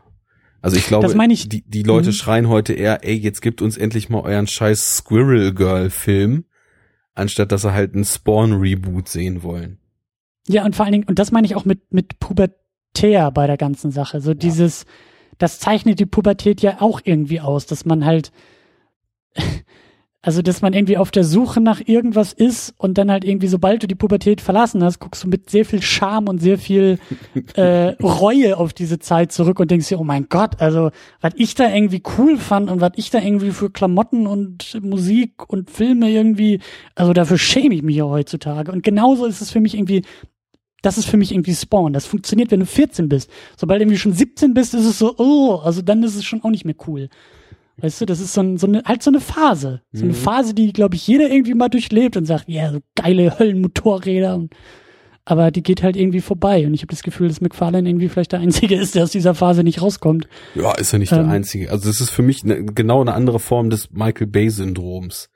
Weil Michael Bay ist halt auch noch dieser 13-Jährige, der halt Filme. der seine Actionfiguren aneinander prallt ja, und sagt, der Filme ausschließlich wegen Explosionen guckt und äh, den Hauptdarsteller so proportional cool findet, wie die, der Bizepsumfang ist und ja, das, das gibt's halt überall noch und ich weiß nicht, das, das klingt immer so vorwurfsvoll und auch so von oben herab. Es soll ja jeder mögen, was er möchte und man kann ja auch nicht an jeden die Forderung stellen, doch bitte einen gewissen Grundanspruch an Dinge zu stellen, die er vielleicht in seinem Leben nur ganz peripher überhaupt streift. Also ja, weiß ich nicht, wer als Kind halt Actionkracher und äh, die Spielfiguren, wie du gerade so schön in der Geste so gegeneinander geballert hat, der findet halt vielleicht dann später auch den Michael Bay Film cool, obwohl er super stumpf und einfach nur dämlich ist. Aber äh, ja, das, das ist dann eben nur noch für einen begrenzten Teil des Publikums tauglich. Wobei, wenn wir jetzt bei Michael Bay sind, die Zahlen, die der Mann einfährt, ich meine, bei Transformers 5 ging es ja jetzt endlich mal mit den Besucherzahlen am Startwochenende bergab, aber es ist ja trotzdem immer noch abstrus. Nichtsdestotrotz, du hast schon recht. Also ich, ich glaube, das ist so ein Film. Es gibt Filme, die sind für jedes Alter und für jede Lebenssituation und da kommst du immer wieder hin zurück und fühlst dich wohl. Und es gibt Filme, die musst du halt in einer bestimmten Zeit deines Lebens sehen und dann bist du halt auch irgendwie recht schnell damit durch. Und so einer ist dieser. Ja. Ich entdecke da keine wirkliche Überleitung zu unserem nächsten Film, weil ich glaube, dass der noch nicht mal irgendwie als Phase funktioniert. Aber wir werden in der nächsten Ausgabe werden wir Steel gucken. Aus dem Jahr 1997 eine Figur, die, ähm, wenn ich mich richtig erinnere, im Zuge der Superman stirbt Trilogie entstanden ist.